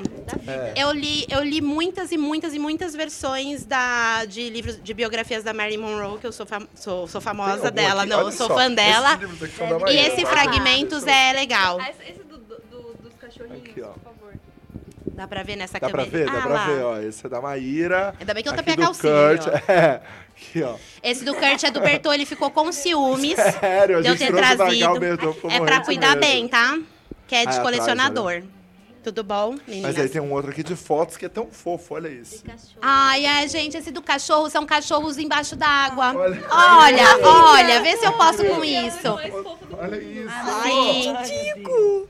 E essa foi uma amiga amiga que, que, Que tem me, esse outro aqui também da Maíra. Tudo da Maíra, gente, da decoração. a É, gente esse pediu daí no é do primeiro dia. Bertô, esse É, é, ah, é do Bertô esse. é de um fotógrafo de rock, de bandas de rock, porque o Bertô, antes de ser a CIA da internet, ele era fotógrafo. ele abre bem Ai, meu Deus! Ah, meu Deus. Ele abre bem É, o Rafa já tinha marcado aquela Já viu? Você viu? Você Tava viu? marcado. Tava marcada mesmo, tava marcada Ah, mesmo. meu Deus, ó. O Bertô, ele era fotógrafo Não de vou, não vou bandas. errar ao vivo. E aí foi isso, Momentos. esse livro, esse babado aí. Mas eu só. E quando eu era criança, meu sonho era ser a própria Ariel. Né? Do tipo, de ter a própria biblioteca. De todos os livros que leu. Uma biblioteca de tudo que, que tinha lido. A Ariel, não, perdão, gente. A Bela. a, a Bela. Errou Errei. por dois. Errei rapidinho, assim, né? Só a cor do cabelo e, e talvez as pernas também, talvez errei. Mas ela, eu tinha esse lance de querer ter uma biblioteca, que eu tivesse lido os livros, então eu comecei a guardar os meus livros de criança e pãs. Talvez seja aí que nasceu a semente acumuladora. Talvez. Talvez. Mas aí eu tenho, eu sofro do problema que eu ganho muito livro e eu não tenho tempo de ler. então eu tenho uma pilha imensa de livros que eu quero ler. Então, não E sei. seu livro Um- favorito? um, um livro que eu queria ler muito, que talvez possa ser o meu favorito, é um livro que, é, que também é gringo, que se chama Como Namorar Homens Se Eu Odeio Homens. é muito bom. É muito bom. Esse livro deve ser genial.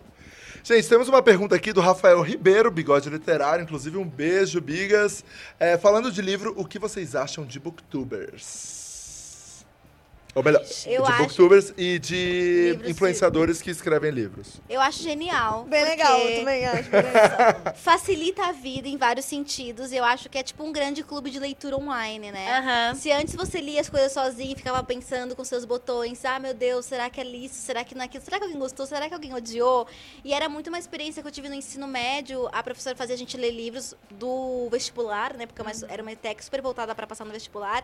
Então a gente lia aqueles classicões e conversava em sala de aula. E as experiências múltiplas que as pessoas tinham com aqueles livros eram geniais. E fazia com que, tipo, falasse, caramba, eu lembro até hoje que eu nunca consegui ler hum, Uma Noite na Taberna. Que, Taverna, que é um livro super de terror, com necrofagia e umas coisas pesadonas, porque eu tenho uma pressão meio baixa, então eu começo a ler as coisas, eu começo Aí a eu passar lembro mal. do dia que eu falei Eu da fico- unha. Nossa, eu a passo mal real. Desmaia do nada. E foi maravilhoso, porque eu tava super curiosa com a história, mas eu não tinha coragem de ler o livro, porque eu tenho muito medo de terror, e de repente eu tinha o ponto de vista de dezenas de pessoas na sala de aula que tinham lido esse livro e eu entendi sobre o que era o livro. Eu acho que o YouTube é esse espaço maravilhoso. Assim como, né, tem essa facilidade de resenhar e de saber se você quer, mas tem que ter cuidado também, porque às vezes pode pegar, perder um pouquinho a magia da, da É, e leitura. o spoiler É. ali do livro, né? Eu, O que mais? É, é explicar pra quem não não tá habituado, booktubers são youtubers que têm canais pautados muito em cima da literatura. Então eles contam muito sobre livros que eles estão lendo, se é, né? Enfim, eles dão uma resenha, fazem uma resenha, tem a blogueira que faz a resenha de maquiagem, eles fazem resenhas de livros. Cara, eu- uma coisa que eu fico impressionada com isso é que tempo que eles tiram, Eu né? penso a mesma É. Porque assim, ó, Eu é não sei, muito amiga. vídeo, velho. É muito vídeo, tipo, é um por semana, ou sei lá, às vezes mais, sobre um livro diferente. Tipo, cara, como é que consegue? E eu não sei se fica, tipo, chato às vezes, sabe? Porque, tipo, pô, tá todo mundo me pedindo esse livro, eu achei uma bosta, mas eu vou ter que ler porque eu tenho que fazer a. E como é que tu não coloca o teu pessoal, né? Porque eu sou assim, tipo, se eu amo um livro, eu vou falar que, tipo, meu, você precisa ler. Porque é incrível. E se eu odeio, eu falo, nossa, nem perde teu tempo. Aham. Como é que a pessoa não, não, não bota o pessoal dela É. pra realmente explicar e falar, e, tipo, ah, essa, essa parte significa isso e tal? Eu, eu acho que eu não conseguiria. Primeiro que eu ia achar muita pressão na minha cabeça, de eu tenho É. que ler pra explicar. E eu penso, cara, Que leitura doida, né? Que a pessoa consegue ler. Tipo assim, mano, às vezes tem, tem booktubers que fazem, tipo. Falam de dois livros por semana. Eu acho Gente, que eles têm, eles têm pessoas como trancadas no quadro. lendo, Lê e tudo e resenhando. passa o Eles resumo. assistem resenha de outro. E, olha só. Comenta uma E aí resenha. começa, uma centopeia Tudo humana de de livro. livros. É. Tudo audiolivro à noite, ó, já É. botou pra tocar. Ai, minha mãe acredita Ah, mas isso nisso. é legal também. Eu acho que é, é sobre o trabalho, né? Porque, tipo, é isso, é seu trabalho. Como a gente consegue fazer. Como que a Magá consegue achar essas roupas maravilhosas e fazer looks lindos? É o trabalho, o estilo dela, é como ela faz. Então, tem um esforço e um costume, né? E eu acho que também esses novos formatos que, tão, que a gente tá acessando mais, tipo audiobook, é genial, porque é acessível. Você escuta no teu caminho, tremendo lá, porque tem muita gente que tem medo de escolar a retina lendo no ônibus. Eu sou vida louca, então eu leio mesmo. Mas tem todas essas questões que Ai, enjoo. facilita. E falando nesses novos formatos, o que vocês acham de livros de youtubers? Gente, Maíra sendo uma eu escritora É, próxima. vai tô- vai lançar daqui a pouco, mas aí, como uma boa geminiana, eu já resolvi mudar um monte de coisa. E aí, agora eu tô fazendo uma última revisão que talvez me fez chorar ontem nos stories. Me fez, tá? Tudo bem. Quem nunca? Mas é. Eu acho que assim, é um lance que. Poxa, algumas pessoas elas falam, ai, mas nossa, nem é tão legal assim, poxa, ai, não foi essa pessoa que escreveu. né?" Cara, são pessoas que estão produzindo conteúdo literário e para outras pessoas consumirem. Basicamente é isso. Eu acho que quando a gente tem. é, eu- toda vez que alguém fala assim, ai, obrigada pelo vídeo que você faz. Ah, eu só gravo vídeo porque tem alguém que assiste. Consumindo, é. O livro é a mesma coisa, gente, sabe? Eu acho que, tipo assim, a gente, eh, veio. Não sei, faz quantos anos mais ou menos que veio a a- a- esse rolê de, de livro de youtuber? Eu acho que faz uns Faz quatro cinco, anos. sim. Uns anos. 4 ou Quatro, 5 cinco anos, é. né? E aí, tipo, cara, sério, revolucionou o Sim, mercado. o mercado. Tipo, reacendeu a chama da paixão, sabe, pela literatura. E a galera, a galera criança começou a querer ler livro É. e tal. Sabe, gente, eu acho que não dá pra gente falar, ai, que absurdo. Não, gente, é uma, uma, uma nova modalidade aí. É. Na verdade, E tem- depende, acho que depende também da- do, do youtuber, do influenciador que tá escrevendo. Você tem que conhecer a pessoa que você vai comprar o livro, né? Sim. Se você já sabe que aquela pessoa. Né? Se você já não Exato. se identifica, você não acredita no que ela fala, beleza, você não vai comprar o livro, mas beleza, não vamos julgar. Só que é, eu, eu ia falar uma coisa muito incrível agora, que eu acabei É esquecendo. normal. Segura, né? gente, segura, segura. Segura a live! É, eu ia falar. Falando de uma pessoa, você acreditar, gostar das Você ia coisas que falar ela mal do faz. Imagina? É, você ia Você falar mal daquele cara lá. que não tinha lido o livro? Ah, o- não, não, lançou, lembrei, lembrei. Sabe? Sabe Não, aquele, olha, sabe Não é aquele, desse merda, não. Não é sabe desse aquele que lançou o livro e não leu? Não é desse merda, não. Não, eu ia falar que assim, ó, outra coisa que a internet é incrível. Que aproxima a gente de tantas coisas que a gente acha tão longe, né? Tipo, poxa, gente de, sei lá, é, 17, 16 anos conseguem lançar um livro. Sim. Sabe? É, jovens empreendedores conseguem lan- lançar um livro. Isso é muito longe quando a gente pensa né, na escola e tal. Exatamente. Sempre tem aquele negócio, ah, antes dos 30, o que, que é ah, plantar uma árvore, lançar um livro. Tipo, isso é uma coisa teoricamente difícil, né? É muito distante de, de qualquer pessoa, meros mortais, assim, né? E, e a internet é isso, ela possibilita até você, pô, até ser menor de 18 anos, lançar um livro, a galera comprar, Aham. É, e conseguir, você conseguir vender o seu próprio negócio já, sabe? Sim, assim, sim. É, é muito massa. Eu acho mara também, mas também tem que existir a responsabilidade. Não pode ser só uma trend, sabe? tipo, é, ai, acho todo youtuber tem que ter um livro. É. Não, tipo, saiba muito bem o que você vai escrever, o que você vai contar, se é verdade, né? Se você leu sua história depois que estava escrito. Aham. E, enfim, uma, uma série de coisas. Porque se você realmente está inflando um mercado que, né, de alguma maneira está decaindo, seja uma pessoa que, se- que vai ser transformadora na vida da pessoa, sabe? A pessoa vai ler seu livro e vai ter um babado ali, não só Sim. a sua É, historinha de vida no YouTube, sei lá. E assim, o, sendo muito advogada do diabo nesse momento, que é, às vezes, é, às vezes as pessoas elas veem a criação de conteúdo na internet de uma maneira muito do jeito que ela não é. E entra nesse rolê com todos esses estereótipos de tipo, ai, é fácil, é delícia, é zoeira. E aí tem ali nas- na lista de coisas a fazer. Fazer um livro e, e pega e não tem essa consciência que você está falando. É, isso acontece sim, e acontece em todos os mercados. E, tipo, e tem profissionais que são assim em todos os mercados, sabe? Que faz por fazer, faz sem amor, faz sem, sem, sem, sem tesão, sabe? Sem pensar naquilo. Então, tipo, acontece. E eu acho que a gente justamente tem que valorizar aqueles que fazem do jeito que a Magá comentou, que é- foi o que a Thalita fez. Tipo, meu, você pegou um negócio do seu coração, sabe? Tipo, e o livro, ele é isso, sabe? Tipo, exatamente isso. Às vezes, no seu coração, você, vo- você colocou o que há, você colocou seu amor, é, uma parada que mexeu com você emocionalmente, e às vezes o que tem no coração da pessoa é colocar, tipo, sei lá, uma coisa de humor. Não, não necessariamente o livro ele tem a necessidade de ser uma coisa séria.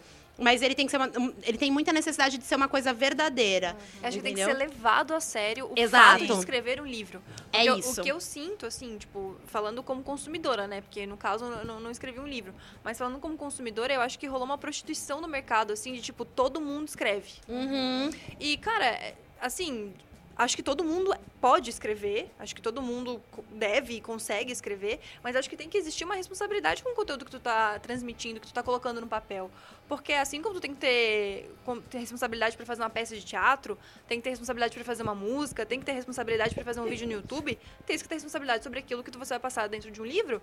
E parecia que, que todo mundo ia fazer um livro e aí, tipo, escrevia qualquer bosta, botava 500 mil figuras, colocava três tipos de passatempo dentro, mais dois textos que não, nada linkava com nada. E pronto, tá feito o livro. E Vai ter edição 1, 2 e 3 e 4. E não é assim. Eu acho que isso Exato. é, é meio que tu até acabar um pouco e, tipo, flopar com o trabalho de outros youtubers que estão tentando fazer um negócio acontecer. Isso.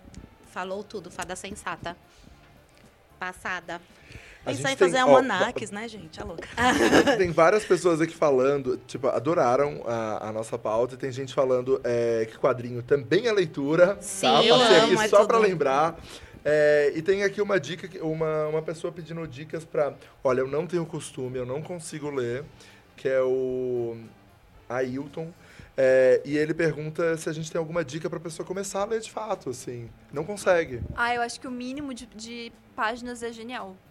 Tipo, tu começar com pouquíssimas páginas, mas tu lê todo, tipo, acho que o- tudo na vida, o segredo da vida é, tipo, tu ter, ser perene Colocar nas um coisas, hábito, né? né?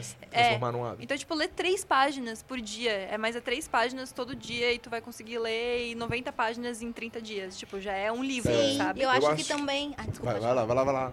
É, vai lá, Vai lá, vai lá, vai lá. Vai lá, vai lá. Acho também escolher um título que seja interessante, que você saiba que seja conhecido. Eu lembro que no ensino médio, uma professora, a professora de litera- literatura, como ela fez pra gente se interessar, já que a gente ia ter que ler muito livro durante o ano inteiro, ela começou com um livro super classicão, que é O Reverso da Medalha, ou Reverso da Moeda, do Sidney Sheldon. Sidney Sheldon era esse best-seller que era tipo, sei lá, Crepúsculo de muitos anos atrás, que meu, meu pai e minha mãe lia.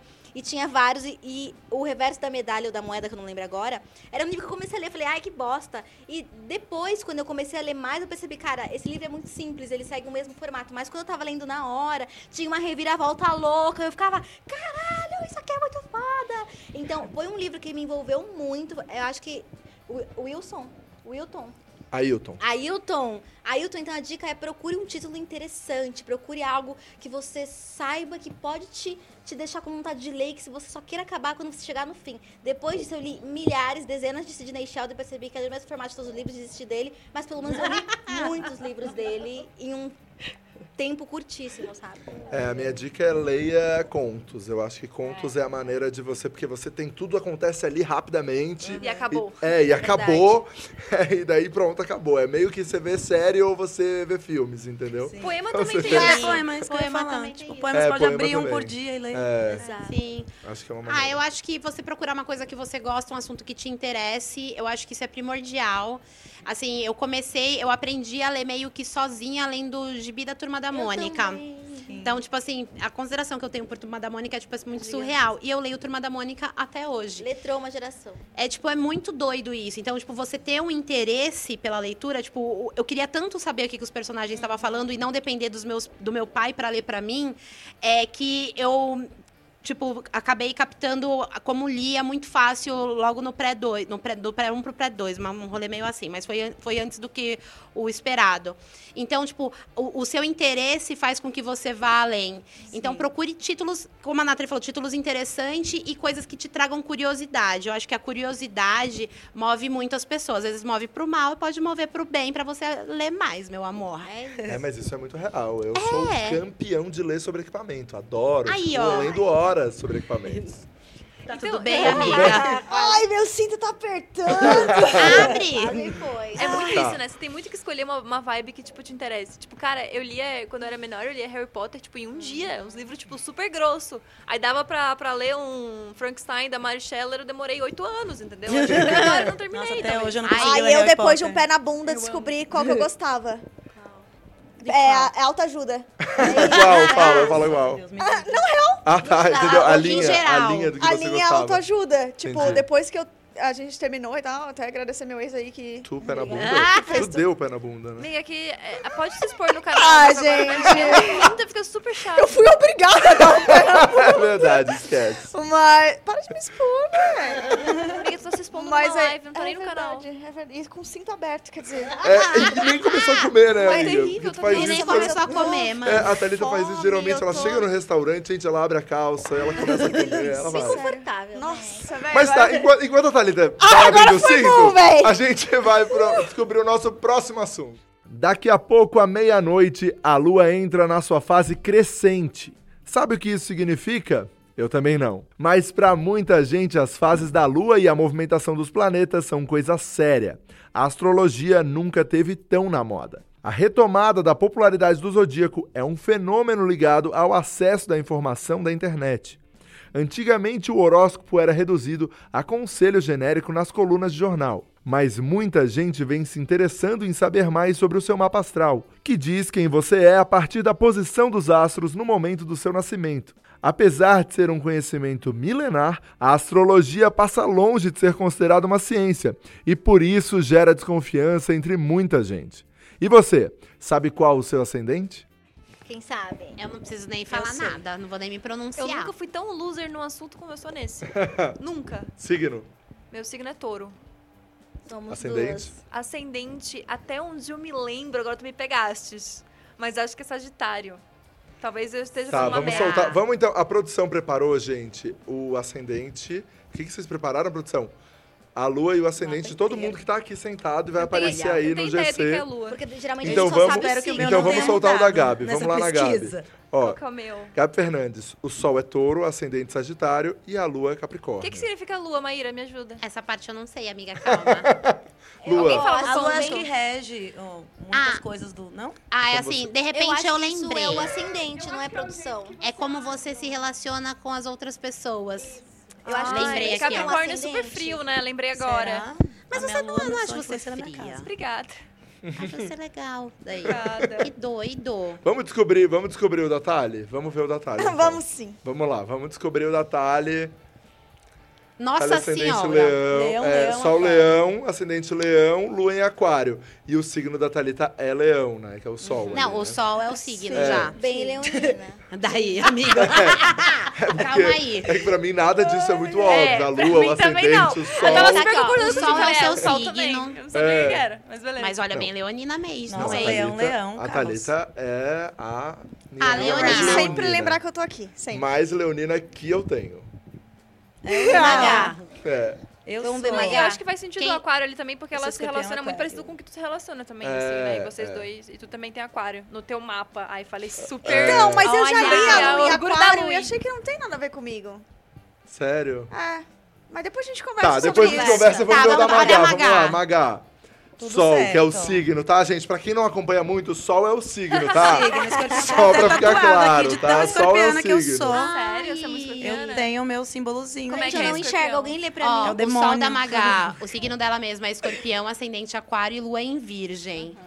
É, e, cara, lua eu não vejo nada, mas eu consigo, quando eu vejo assim, o signo de vocês, eu consigo enxergar as características de vocês que se encaixam no signo. Por isso que talvez eu seja a doida do signo, porque eu consigo, eu vejo as coisas. Como vejo você não. me vê? Como você me vai explicar Ó, tudo, tipo, por amiga? exemplo, a pessoa de leão é uma pessoa que gosta muito de, desculpa, de se aparecer, de botar o dedo no nariz numa live, sabe? Tava coçando. Não, não, mas eu tô brincando. Mas é tipo assim.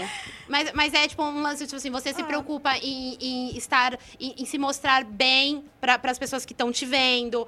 Mesmo que o bem não seja, tipo, o bem não necessariamente, porque as pessoas atribuem muito o, o leonino para um lance mais de vaidade. Pode ter sim um lance da vaidade, mas você gosta de, de ter que fazer uma boa impressão para as pessoas que estão vendo você e estão conversando com você. E Entendi. contar histórias e fazer as paradas assim acontecerem, e todo mundo dar risada. Isso é muito você, saca? E, e eu vejo muito você como um leonino. Ai, que linda, obrigada. De nada. Achei Eu, eu uma vejo ouro. também, eu vejo também quando a gente tá, por exemplo, na Disney, né? E a Thalia chega e fala assim: Gente, estamos indo. A gente indo pro parque, tá? Essa é a Thalita, tá? Olha o quão leonina essa pessoa. E todo é. mundo podre e cansado. Bom lembrar que É, também esse assim, que ela morto. Ela chega, coloca uma calça, tá? E dela chega pra gente assim no espelho. Gente, vocês acham que as pessoas, quando me veem no parque, elas vão pensar, ai, essa calça tá meio larga. Ou, ai, que menina estilosa com essa calça larga. Qual foi a minha resposta, Rafa? Aí a gente fala, meu amor, tá na Disney, as pessoas não estão olhando pra tua calça. Elas estão nem aí, elas estão cagando. E depois eu me toquei disso. Elas estão cagando pra tua calça e estão procurando o Mickey, um castelo. Não, mas eu já tive um pensamento que eu pensei assim, caramba, esse, esse pensamento foi muito leonino, real. Eu me dei conta de que eu era leonina de fato. Quando eu pensei assim, cara, eu vou dormir mais cedo pra acordar mais cedo pra ficar mais tempo comigo. Olha aí, ó. Eu me amo tanto, que eu me amo muito, eu quero ficar mais tempo comigo. me amo demais. Tá, me, me explica touro, por favor, desculpa. Não, assim, o touro tem todo aquele lance de tipo, ai, come muito, é muito Gente, preguiçoso, arará, mas acho que são estereótipos, assim, que. Que. Os prazeres carnais, né, querida? Mas são os Opa, estereótipos que trazem por aí. Olá, galera. Mas, mas o lance de touro, eu não- sei, essa parte eu não vejo. Eu, vejo mais você, o Sagitário, que eu li depois que era o seu ascendente, que você é uma pessoa, tipo, meio que pau pra toda a obra, saca? Se eu virar pra você e falar assim, mano, vamos fazer um bate-volta agora. Você vai falar assim, ai, pra onde? Você se interessa, você fala, você topa ir, sabe? Então você é uma pessoa mais aventureira, assim. Médio, a galera tá aqui pra dizer médio, né? Ai, amiga, É, eu já frase- penso a Gabi falando assim, ó. Às vezes é longo. sushi, É, vai demorar. sushi, eu já não vou. Ah, mas o lance, por exemplo, de você fazer uma linha de roupa, o lance, sabe, tipo assim, de você se jogar nas coisas. É, eu sempre Eu vejo você como uma pessoa que se tempo, joga. coisas diferentes. Então, vejo. E a Magá, o lance do escorpião da Magá é o lance do, tipo assim, muito observadora, muito sensuelen, muito tipo, "Rau, será? Não sei. E, tipo, é, ela deixa muitas pessoas falarem pra ela ler as pessoas e depois ver se ela se relaciona ou não com essas pessoas. Todas as pessoas que me cercam são de escorpião. Todas Nossa, as amiga, pessoas. Meu marido, minha perfeita. mão, todo mundo que Leu me minha cerca- mão aqui. É muito doido, Olha. né, mana? E aí, É a, a- aquariana é, é todo esse lance de pra frentex que você é. As E a pessoas virgem é a louca da têm- faxina. Eu não posso ver é. uma, Ai, é verdade! uma gota, um pozinho na minha casa. Eu tô assim... Mas Meus amigos vão lá e falam, as amiga, pessoas- para de limpar essa casa. Ai, eu eu falo, gente, é a, eu é a acho que as virgem. pessoas se frustram com, com astrologia, geralmente, porque elas, tipo, ai, é isso, nossa, mas eu não me vejo no meu sol, eu não me vejo na minha lua, eu não me vejo. Ai, não faz sentido pra mim. Meu namorado, durante muito tempo, ele fica falando, ai, eu odeio quando eu tô conversando e o assunto muda pra signos. Porque aí eu falo a minha lua e todo mundo fica, ah, eu sabia! E ele fica tipo, que ódio, nem eu sei. Porque as pessoas sabem coisas de mim que nem eu sei, né? E tipo assim, e eu tenho uma amiga que ela é astróloga maravilhosa, trabalha com isso, arroba fabianamarta.aroma, também era uma terapeuta, ela juntos os dois. E eu tive uma visão muito diferente, diferenciada sobre astrologia com ela, porque pra mim a astrologia era isso, ah, o que eu sou e é isso, beleza. Pra que, que eu uso? É isso, fim. Mas ela usa muito a astrologia de uma forma terapêutica, né? Tipo assim, meu, esse aqui é o teu mapa natal, é, esses são seus planetas, e eles falam sobre alguns desafios ou algumas tendências na tua personalidade que você tem e que você pode trabalhar e que você pode impulsionar, e nada é tão determinista. Então, tipo assim, não é porque eu sou taurina que eu vou comer muito ou que eu vou dormir muito, porque existem uma gama de planetas gigantescos, né? E as coisas mudam porque o Sol e os planetas continuam girando. Então, a gente tá sempre. É, em cima de muitas energias, hoje eu olho muito menos pra, tipo, horóscopo, né? Porque a gente. A galera nem fala mais porque parece que ficou meio datado, tipo, É, Dos resumo. anos do jornal, 90, né? 2000. Mas eu gosto muito de olhar os movimentos da lua, porque eu sinto que isso é uma coisa que interfere muito. É tipo, hoje a gente tá, tá entrando numa lua cre- crescente, né? E eu sinto que a- o movimento da lua, ele mexe, tipo, é isso, mexe nas marés, mexe no crescimento das plantas, na seiva que vai pras copas e depois desce pras raízes. E a lua crescente é o momento que a gente já tá, tá justamente nessa com essa energia de criação, sabe? De florescimento. É o momento em que eu vou começar a colocar energia em coisas novas. Gosto muito de fazer faxinão em lua minguante, organizar Olha as só, coisas. mana, que que é quando essa você. seiva vai descendo. Então parece que é muito um papinho de tipo, Eu amei. ai, Eu que também. chato. Vamos ver o, o é signo, o signo da Nathalie aí. Ah, já já, passou, já passado, passou, é. é. passou, mas vamos Ai, voltar vamos aí produção. Ó, o Sol é touro, que é o signo, né? Ascendente gêmeos, lua em peixes. Aí, ó. Deus, ascendente gêmeos, porque é o que me Fala tira pra da toca. caramba, comunicativa. É. Senão eu ia estar fechadinha lá, tipo... Exatamente. Mas aí eu tô aqui falante, fingindo que eu sou super extrovertida e em casa me fecha um toque e não saio mais. Ah, Vamos ver o Damar? vamos ver o meu. O meu. É, o meu signo é gêmeos. Falo pra Nem caramba. parece. Ascendente é Libra, indecisa pra caramba. E Lua em Sagitário, Livre pra Toda caramba. louca. toda louca pra caramba. Mas aí o meu problema maior de ser de gêmeos, que já é um signo indeciso, porque tem duas pessoas que. O, o lance de gêmeos é o seguinte: presta atenção. Eu adoro essa pessoa.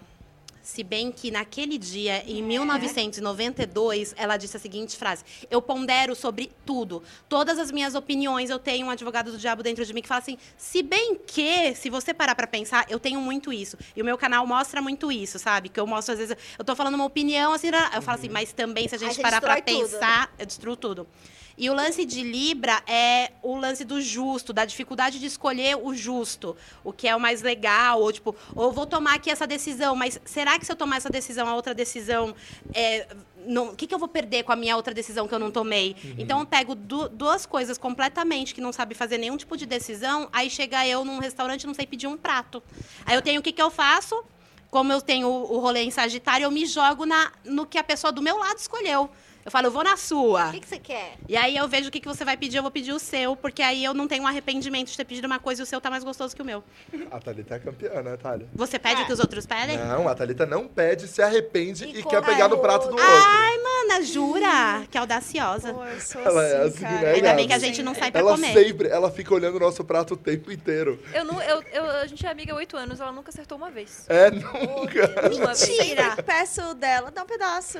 Ô, vou pegar um coisa teu aí. E eu sou taurina, não deixo, olha o gancho. Bora ver o do Rafa, que eu Vamos tô ver o meu. Ixi, o meu eu tô aqui. Vamos lá. Alguém Vamos lá, fala o que eu meu não signo é aquário, ascendente peixes, lua em gêmeos. Eu realmente não sei o que significa nada. Mas o que eu posso Ó. dizer é que eu, nos últimos anos, eu nunca acreditei em signo. Eu sempre fui bem aquariano, sabe? Ai, bem Não acredita? É, eu sempre fui bem aquariano que não acredita em nada. Nos últimos anos, eu tô cada vez mais acreditando em signos. Não sei se isso quer dizer alguma coisa. É a Porque idade. dizem Idade que depois. chegando. É, Mas- sabe o que, que é isso? que Ó, dos que 30 acreditar. a sua muda. lua em gêmeos. Você tá duvidando das suas certezas. Ei, sabe o que, que é isso, né? Olha só, gente, não Você tá vendo, amiga? Eu tento não ser assim. Ei, eu Gabi, juro. Olha o que tá acontecendo. Ah, proximidade. Com a gente não acreditava, não, né? Vocês não acreditavam? Mas sabe o que eu acho muito doido esse negócio de astrologia? Porque, tipo assim, é esse rolê. Porque independente do que eu fale, sempre vai ter um porém. Tipo assim, É. gente, mas eu não acho que eu sou muito touro. Mas você é sagitário, né? Mas é que eu não acredito. Mas eu não acredito porque é lua e capricórnio, né? tipo, sempre tem uma explicação pra Ai, tudo. amiga, desculpa, eu faço muito isso. Eu sei que Não, pode amiga, ser muito bem. maluco pras outras pessoas, mas eu não consigo me Não, é só porque, é, assim, você não consegue se desvencilhar. Não existe Não provar que não É, existe. não existe. Não tem Não como. mesmo. Mas eu amo Sempre quem é tipo a. Maíra, assim, que faz essa leitura já Da pessoa. Rápida. da pessoa. Mas sabe uma Porque coisa- eu, eu leio Mas eu muitas um pouco coisas de e medo. me identifico, mas eu amo quando vem alguém e fala Aham, e que é faz. isso, isso, aquilo, aquele do negócio da lua. Aí você, Ufa, eu Existe. amo astrologia. Nossa, mas é, Tipo, é muito assim, porque sempre que alguém vai falar de leão, a gente sente uma merda, né? Ai, Não. não, mas leão é tão maravilhoso. Mas as pessoas, elas. É sabe por quê? As pessoas, elas, elas entendem a vaidade e, e, tipo, a auto-vaidade como uma coisa ruim. E na verdade não é. E, tipo, Exato. é Entendeu? o signo mais verdadeiro. É tipo assim, se você fala com leonino, não tem meias palavras, não tem tipo, confusão. É isso, é real. E pra quem gosta de lidar com verdades, é um ótimo signo. Se você não gosta de lidar com tantas verdades assim, você também não é Aí de escorpiano, né? É que eu Exato. acho que a gente Então- coloca os signos em caixinhas também. Acho que é É. por isso que, que fica essa coisa ruim. Uhum. Tipo, realmente, quando eu falo que eu sou touro, eu só ouço isso. Tipo, come demais, preguiça demais e é dinheirista. É isso que eu ouço sobre touro. Tipo, não, não vejo nada positivo. Ah, é porque você é muito ciumenta, né? E eu, tipo, gente, tô cagando na maioria das vezes. Mas não, você é muito ciumenta. Ai, você come um monte, né? E eu sou Menina. super de É. boa. E eu, tipo, Olha. você se acha, né, sua merdona? Ela vai se achar mais. Cara, não é?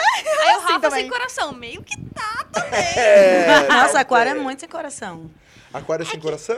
É que ele é desligado. É, amiga, o que, que, que aquário é assim? Então. O aquariano, Uó, ele é, ele é um lance que, tipo, tá sempre voando, sabe? Tipo, É, no não, mundo eu- das ideias. Então, ele não tem tempo de ficar, tipo assim... Ah, então, querido... Querida pessoa que está namorando, que está flertando comigo, ah, eu tenho que te dar atenção, mas tem tantas outras coisas na minha vida que eu tenho que dar atenção também. Exato. Tipo, por exemplo, Sou do mundo. Calma. o que eu vou Rafa, fazer daqui a se 20 expõe. anos? Eu preciso pensar nisso agora. E eu não posso pensar agora nesse relacionamento. Então, o aquariano tem esse rolê, tipo, de, tipo, viajar nas Chora, ideias. Rafa. E Você é muito acha, legal. Rafa, isso? É muito legal a gente estar falando de tudo isso aqui. Pode falar. Eu, sou, eu, É. sou, eu sou completamente assim. Eu realmente tenho É bastante esse. é, dificuldade com relacionamentos por causa disso. Porque eu penso, ai, gente, sério mesmo? Preguiça Tem que super. responder isso agora. Não, e Tem ele é que- bem tem que gêmeos. responder no então, WhatsApp. se é desse negócio de decisão. Porque ele fala assim, uma semana ele tá tipo, ai, queria tanto alguém pra, pra amar, pra estar junto. Aí na semana seguinte, aí, Rafa, como é que tá ali assim? Ah, tão bom ser solteiro em São Paulo! tipo assim, é- são duas pessoas diferentes em 10 dias, assim. É, bizarro. Mas eu sou muito aquariano, assim. Uma coisa. Dizem Não que que aquariano. não era? Não, não, dizem que o aquariano. Tem duas coisas que eu queria falar. Assim, dizem que o. Primeiro de tudo, eu comecei a acreditar em signos quando me falaram desse lance. Se a lua altera no mar e a gente. E ela pode nos tocar? É, e ela... Não, mas se a lua... É que as luas, né, tem toda a tábua de marés aí, né, do sobe e desce do mar, dos oceanos, enfim, disso tudo. É, se a lua altera nesse grau, por que, que a gente que é composto, né, major- majoritariamente de água, por que, que não altera a gente? então eu só. acho, Olha foi esse nesse momento, foi nesse momento que eu comecei a, a pensar, hum, pode Gente, ser faz que... sentido. Mas esse Pode é o, ser. é o argumentão, assim. Não acreditam, toma maré. É, eu, eu comecei a acreditar porque eu ouvi isso. E daí, tudo que eu leio de aquário realmente tem muito a ver comigo, assim. Quer- Então- quem, quem que não acredita aqui?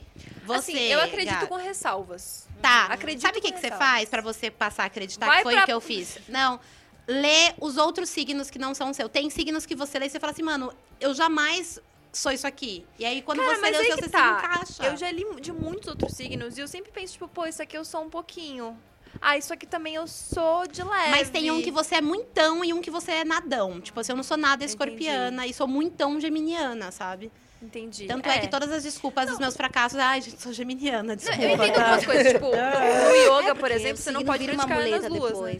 Tipo, determinadas luas, você não pode praticar yoga. E eu acredito muito Ai, nisso. é? Sim, é? sim, lua cheia e lua nova, você não pratica Ah, yoga. Tem um ciclo lunar. É, todo um rolê. E, tipo, nisso eu, eu entendo, tipo, respeito. Nunca pratiquei yoga nesses dias, de boas. Só que eu fico pensando, tipo, às vezes eu abro e penso, tipo, pô, taurinos, do dia 27 de maio até o dia 32 de, ju de julho, não, cuidado com amizades. E eu fico, tipo, não, isso a aí. ver, não Ah, assim eu também, assim eu também, eu, Sabe? eu acredito muito mais no plano geral É, eu do também. signo. É, então. Não nesses mas essas minis, coisas assim. pequenininhas é que me fazem ficar, tipo, nossa, mas o que, que a É, pessoa eu pensou também. nisso? Eu, também, eu, Eu também. acho que o mais incrível agora é que a gente tá desfazendo muito esse astrologuês que ou vinha no formato horoscopia, tipo assim, ai, vamos ver como vai ser a sua semana, ou meu Deus, planeta Exato. X, Urano em quadratura com Saturno, a O amor casa, para não sei o tal, quê. sabe? Use e agora, verde. E agora É. a gente tá com, com uma conversa muito mais humana sobre astrologia. Tem vários perfis que eu gosto muito de seguir. Uhum. A Madana, a Madama Bruna, a Amo. Papisa no Instagram. Que elas estão conversando sobre astrologia com uma linguagem muito jovem, muito acessível, com muitos memes. Então, pra mim, é uma, é uma delícia entender a astrologia e o movimento dos planetas. E você aí, você conhece... Você consegue não só saber sobre você, as fofoquinhas das outras pessoas pra ver, fazer sinastria amorosa com o crush, mas você consegue entender sobre planetas, Aham. e sobre movimento, e sobre lua, e sobre coisas que, tipo, a gente não, não se interessaria normalmente. Então também é uma forma, assim, de educação interessante. Até É. eclipse, gente. Até os eclipses Exato, É. a gente se nos bafos. É, eu acho que esse rolê vai, mas agora a coisa do horário, pra mim, é uma coisa que pra mim, assim, ó, não rola. Gente, o horário é o Big Bang. Tá lá. O que, que tem a ver o Big Bang com, com o horário que as pessoas nasceram, com o signo que as É, pessoas não, são? é, é pra ver, Ai, é pra ver a dá uma- posição dos Tá, planetas. o que, que tem a ver? Não, mas é pra ver um negócio. Mas é pra ver um babado, sim. Tem, eu, já, eu já perguntei isso pra alguém que me explica muito melhor do que eu tô falando pra você agora. Mas tem a ver, sim, os, os rolês. Porque você determina as paradas do seu mapa astral no- na posição que os planetas estavam quando você nasceu. Entendeu? Cara, mas aquilo- é um minuto, vai fazer É, diferença. vai fazer a Amiga, eu já não diferença. sei, eu Faz sei bem o diferença. basicão mesmo. Tipo, se eu nasci... Dois, 19, Ai, eu acho- Mas eu posso falar uma É. coisa do seu signo? Posso falar uma coisa do seu signo, de Ó, touro? Ah. Cara, Eu você, também. Agora você vem, vai agora vem, é agora. da Nathalie e Gabi. É o melhor, é, é, é conhecido como o melhor beijo do Zodíaco. E a gente vai Não é. agora. Não é? Não é. Não é. Touro Não não, é. é. bom. Ai, Não é bom. Então tá, Thalita aqui. E cancelado, Não, cancela. gente vai provar agora, pode entrar. Ai, eu achei que você ia me beijar, eu tava levantando, mano. Aqui. Ai, desculpa. Gente, tá chegando no final de Não. mais uma reunião de Ai, quinta. Vai acabar Tá. assim se, se ninguém tá me convencido de que signos existem. É, Se ninguém tem infelizmente. despejado. Inclusive, Ninguém já estouramos, já estouramos o, o horário. Ah, Tá tá tarde, galera. E É. sempre antes da gente terminar. A Globo gente tá tem- pedindo, né, É, a grade? Globo tá pedindo a grade. A Globo tá pedindo a grade. A gente tem que entregar pro Jornal da Globo. Verdade. E antes de encerrar, a gente sempre pede que as pessoas aqui indiquem um caminho pra você que tá aí assistindo essa live. Então, que você possa assistir uma outra coisa aqui nesse YouTube de meu Deus. É, E a gente sempre indica aí. Vamos começar com quem? Não sei, quem quer começar? Quer começar a Magar? Posso começar? Pode ir. Vai lá, Magal. Já, né, finalizando aqui, fazer um cuidadozinho do skincare, cuidar da pele, saber das novidades dos produtos. Vão lá, seguir Bonita de Pele, Jana Rosa, que eu amo muito. Icônica. Que faz um conteúdo muito bacana, falando de beauty. Beauty assim, né? Pele, demais. bafo. Aham, bonita de pele. Legal. É, eu vou indicar a Shongani, que é uma amiga nossa, ela é muito maravilhosa, sou muito apaixonada, conheci o trabalho dela ano passado.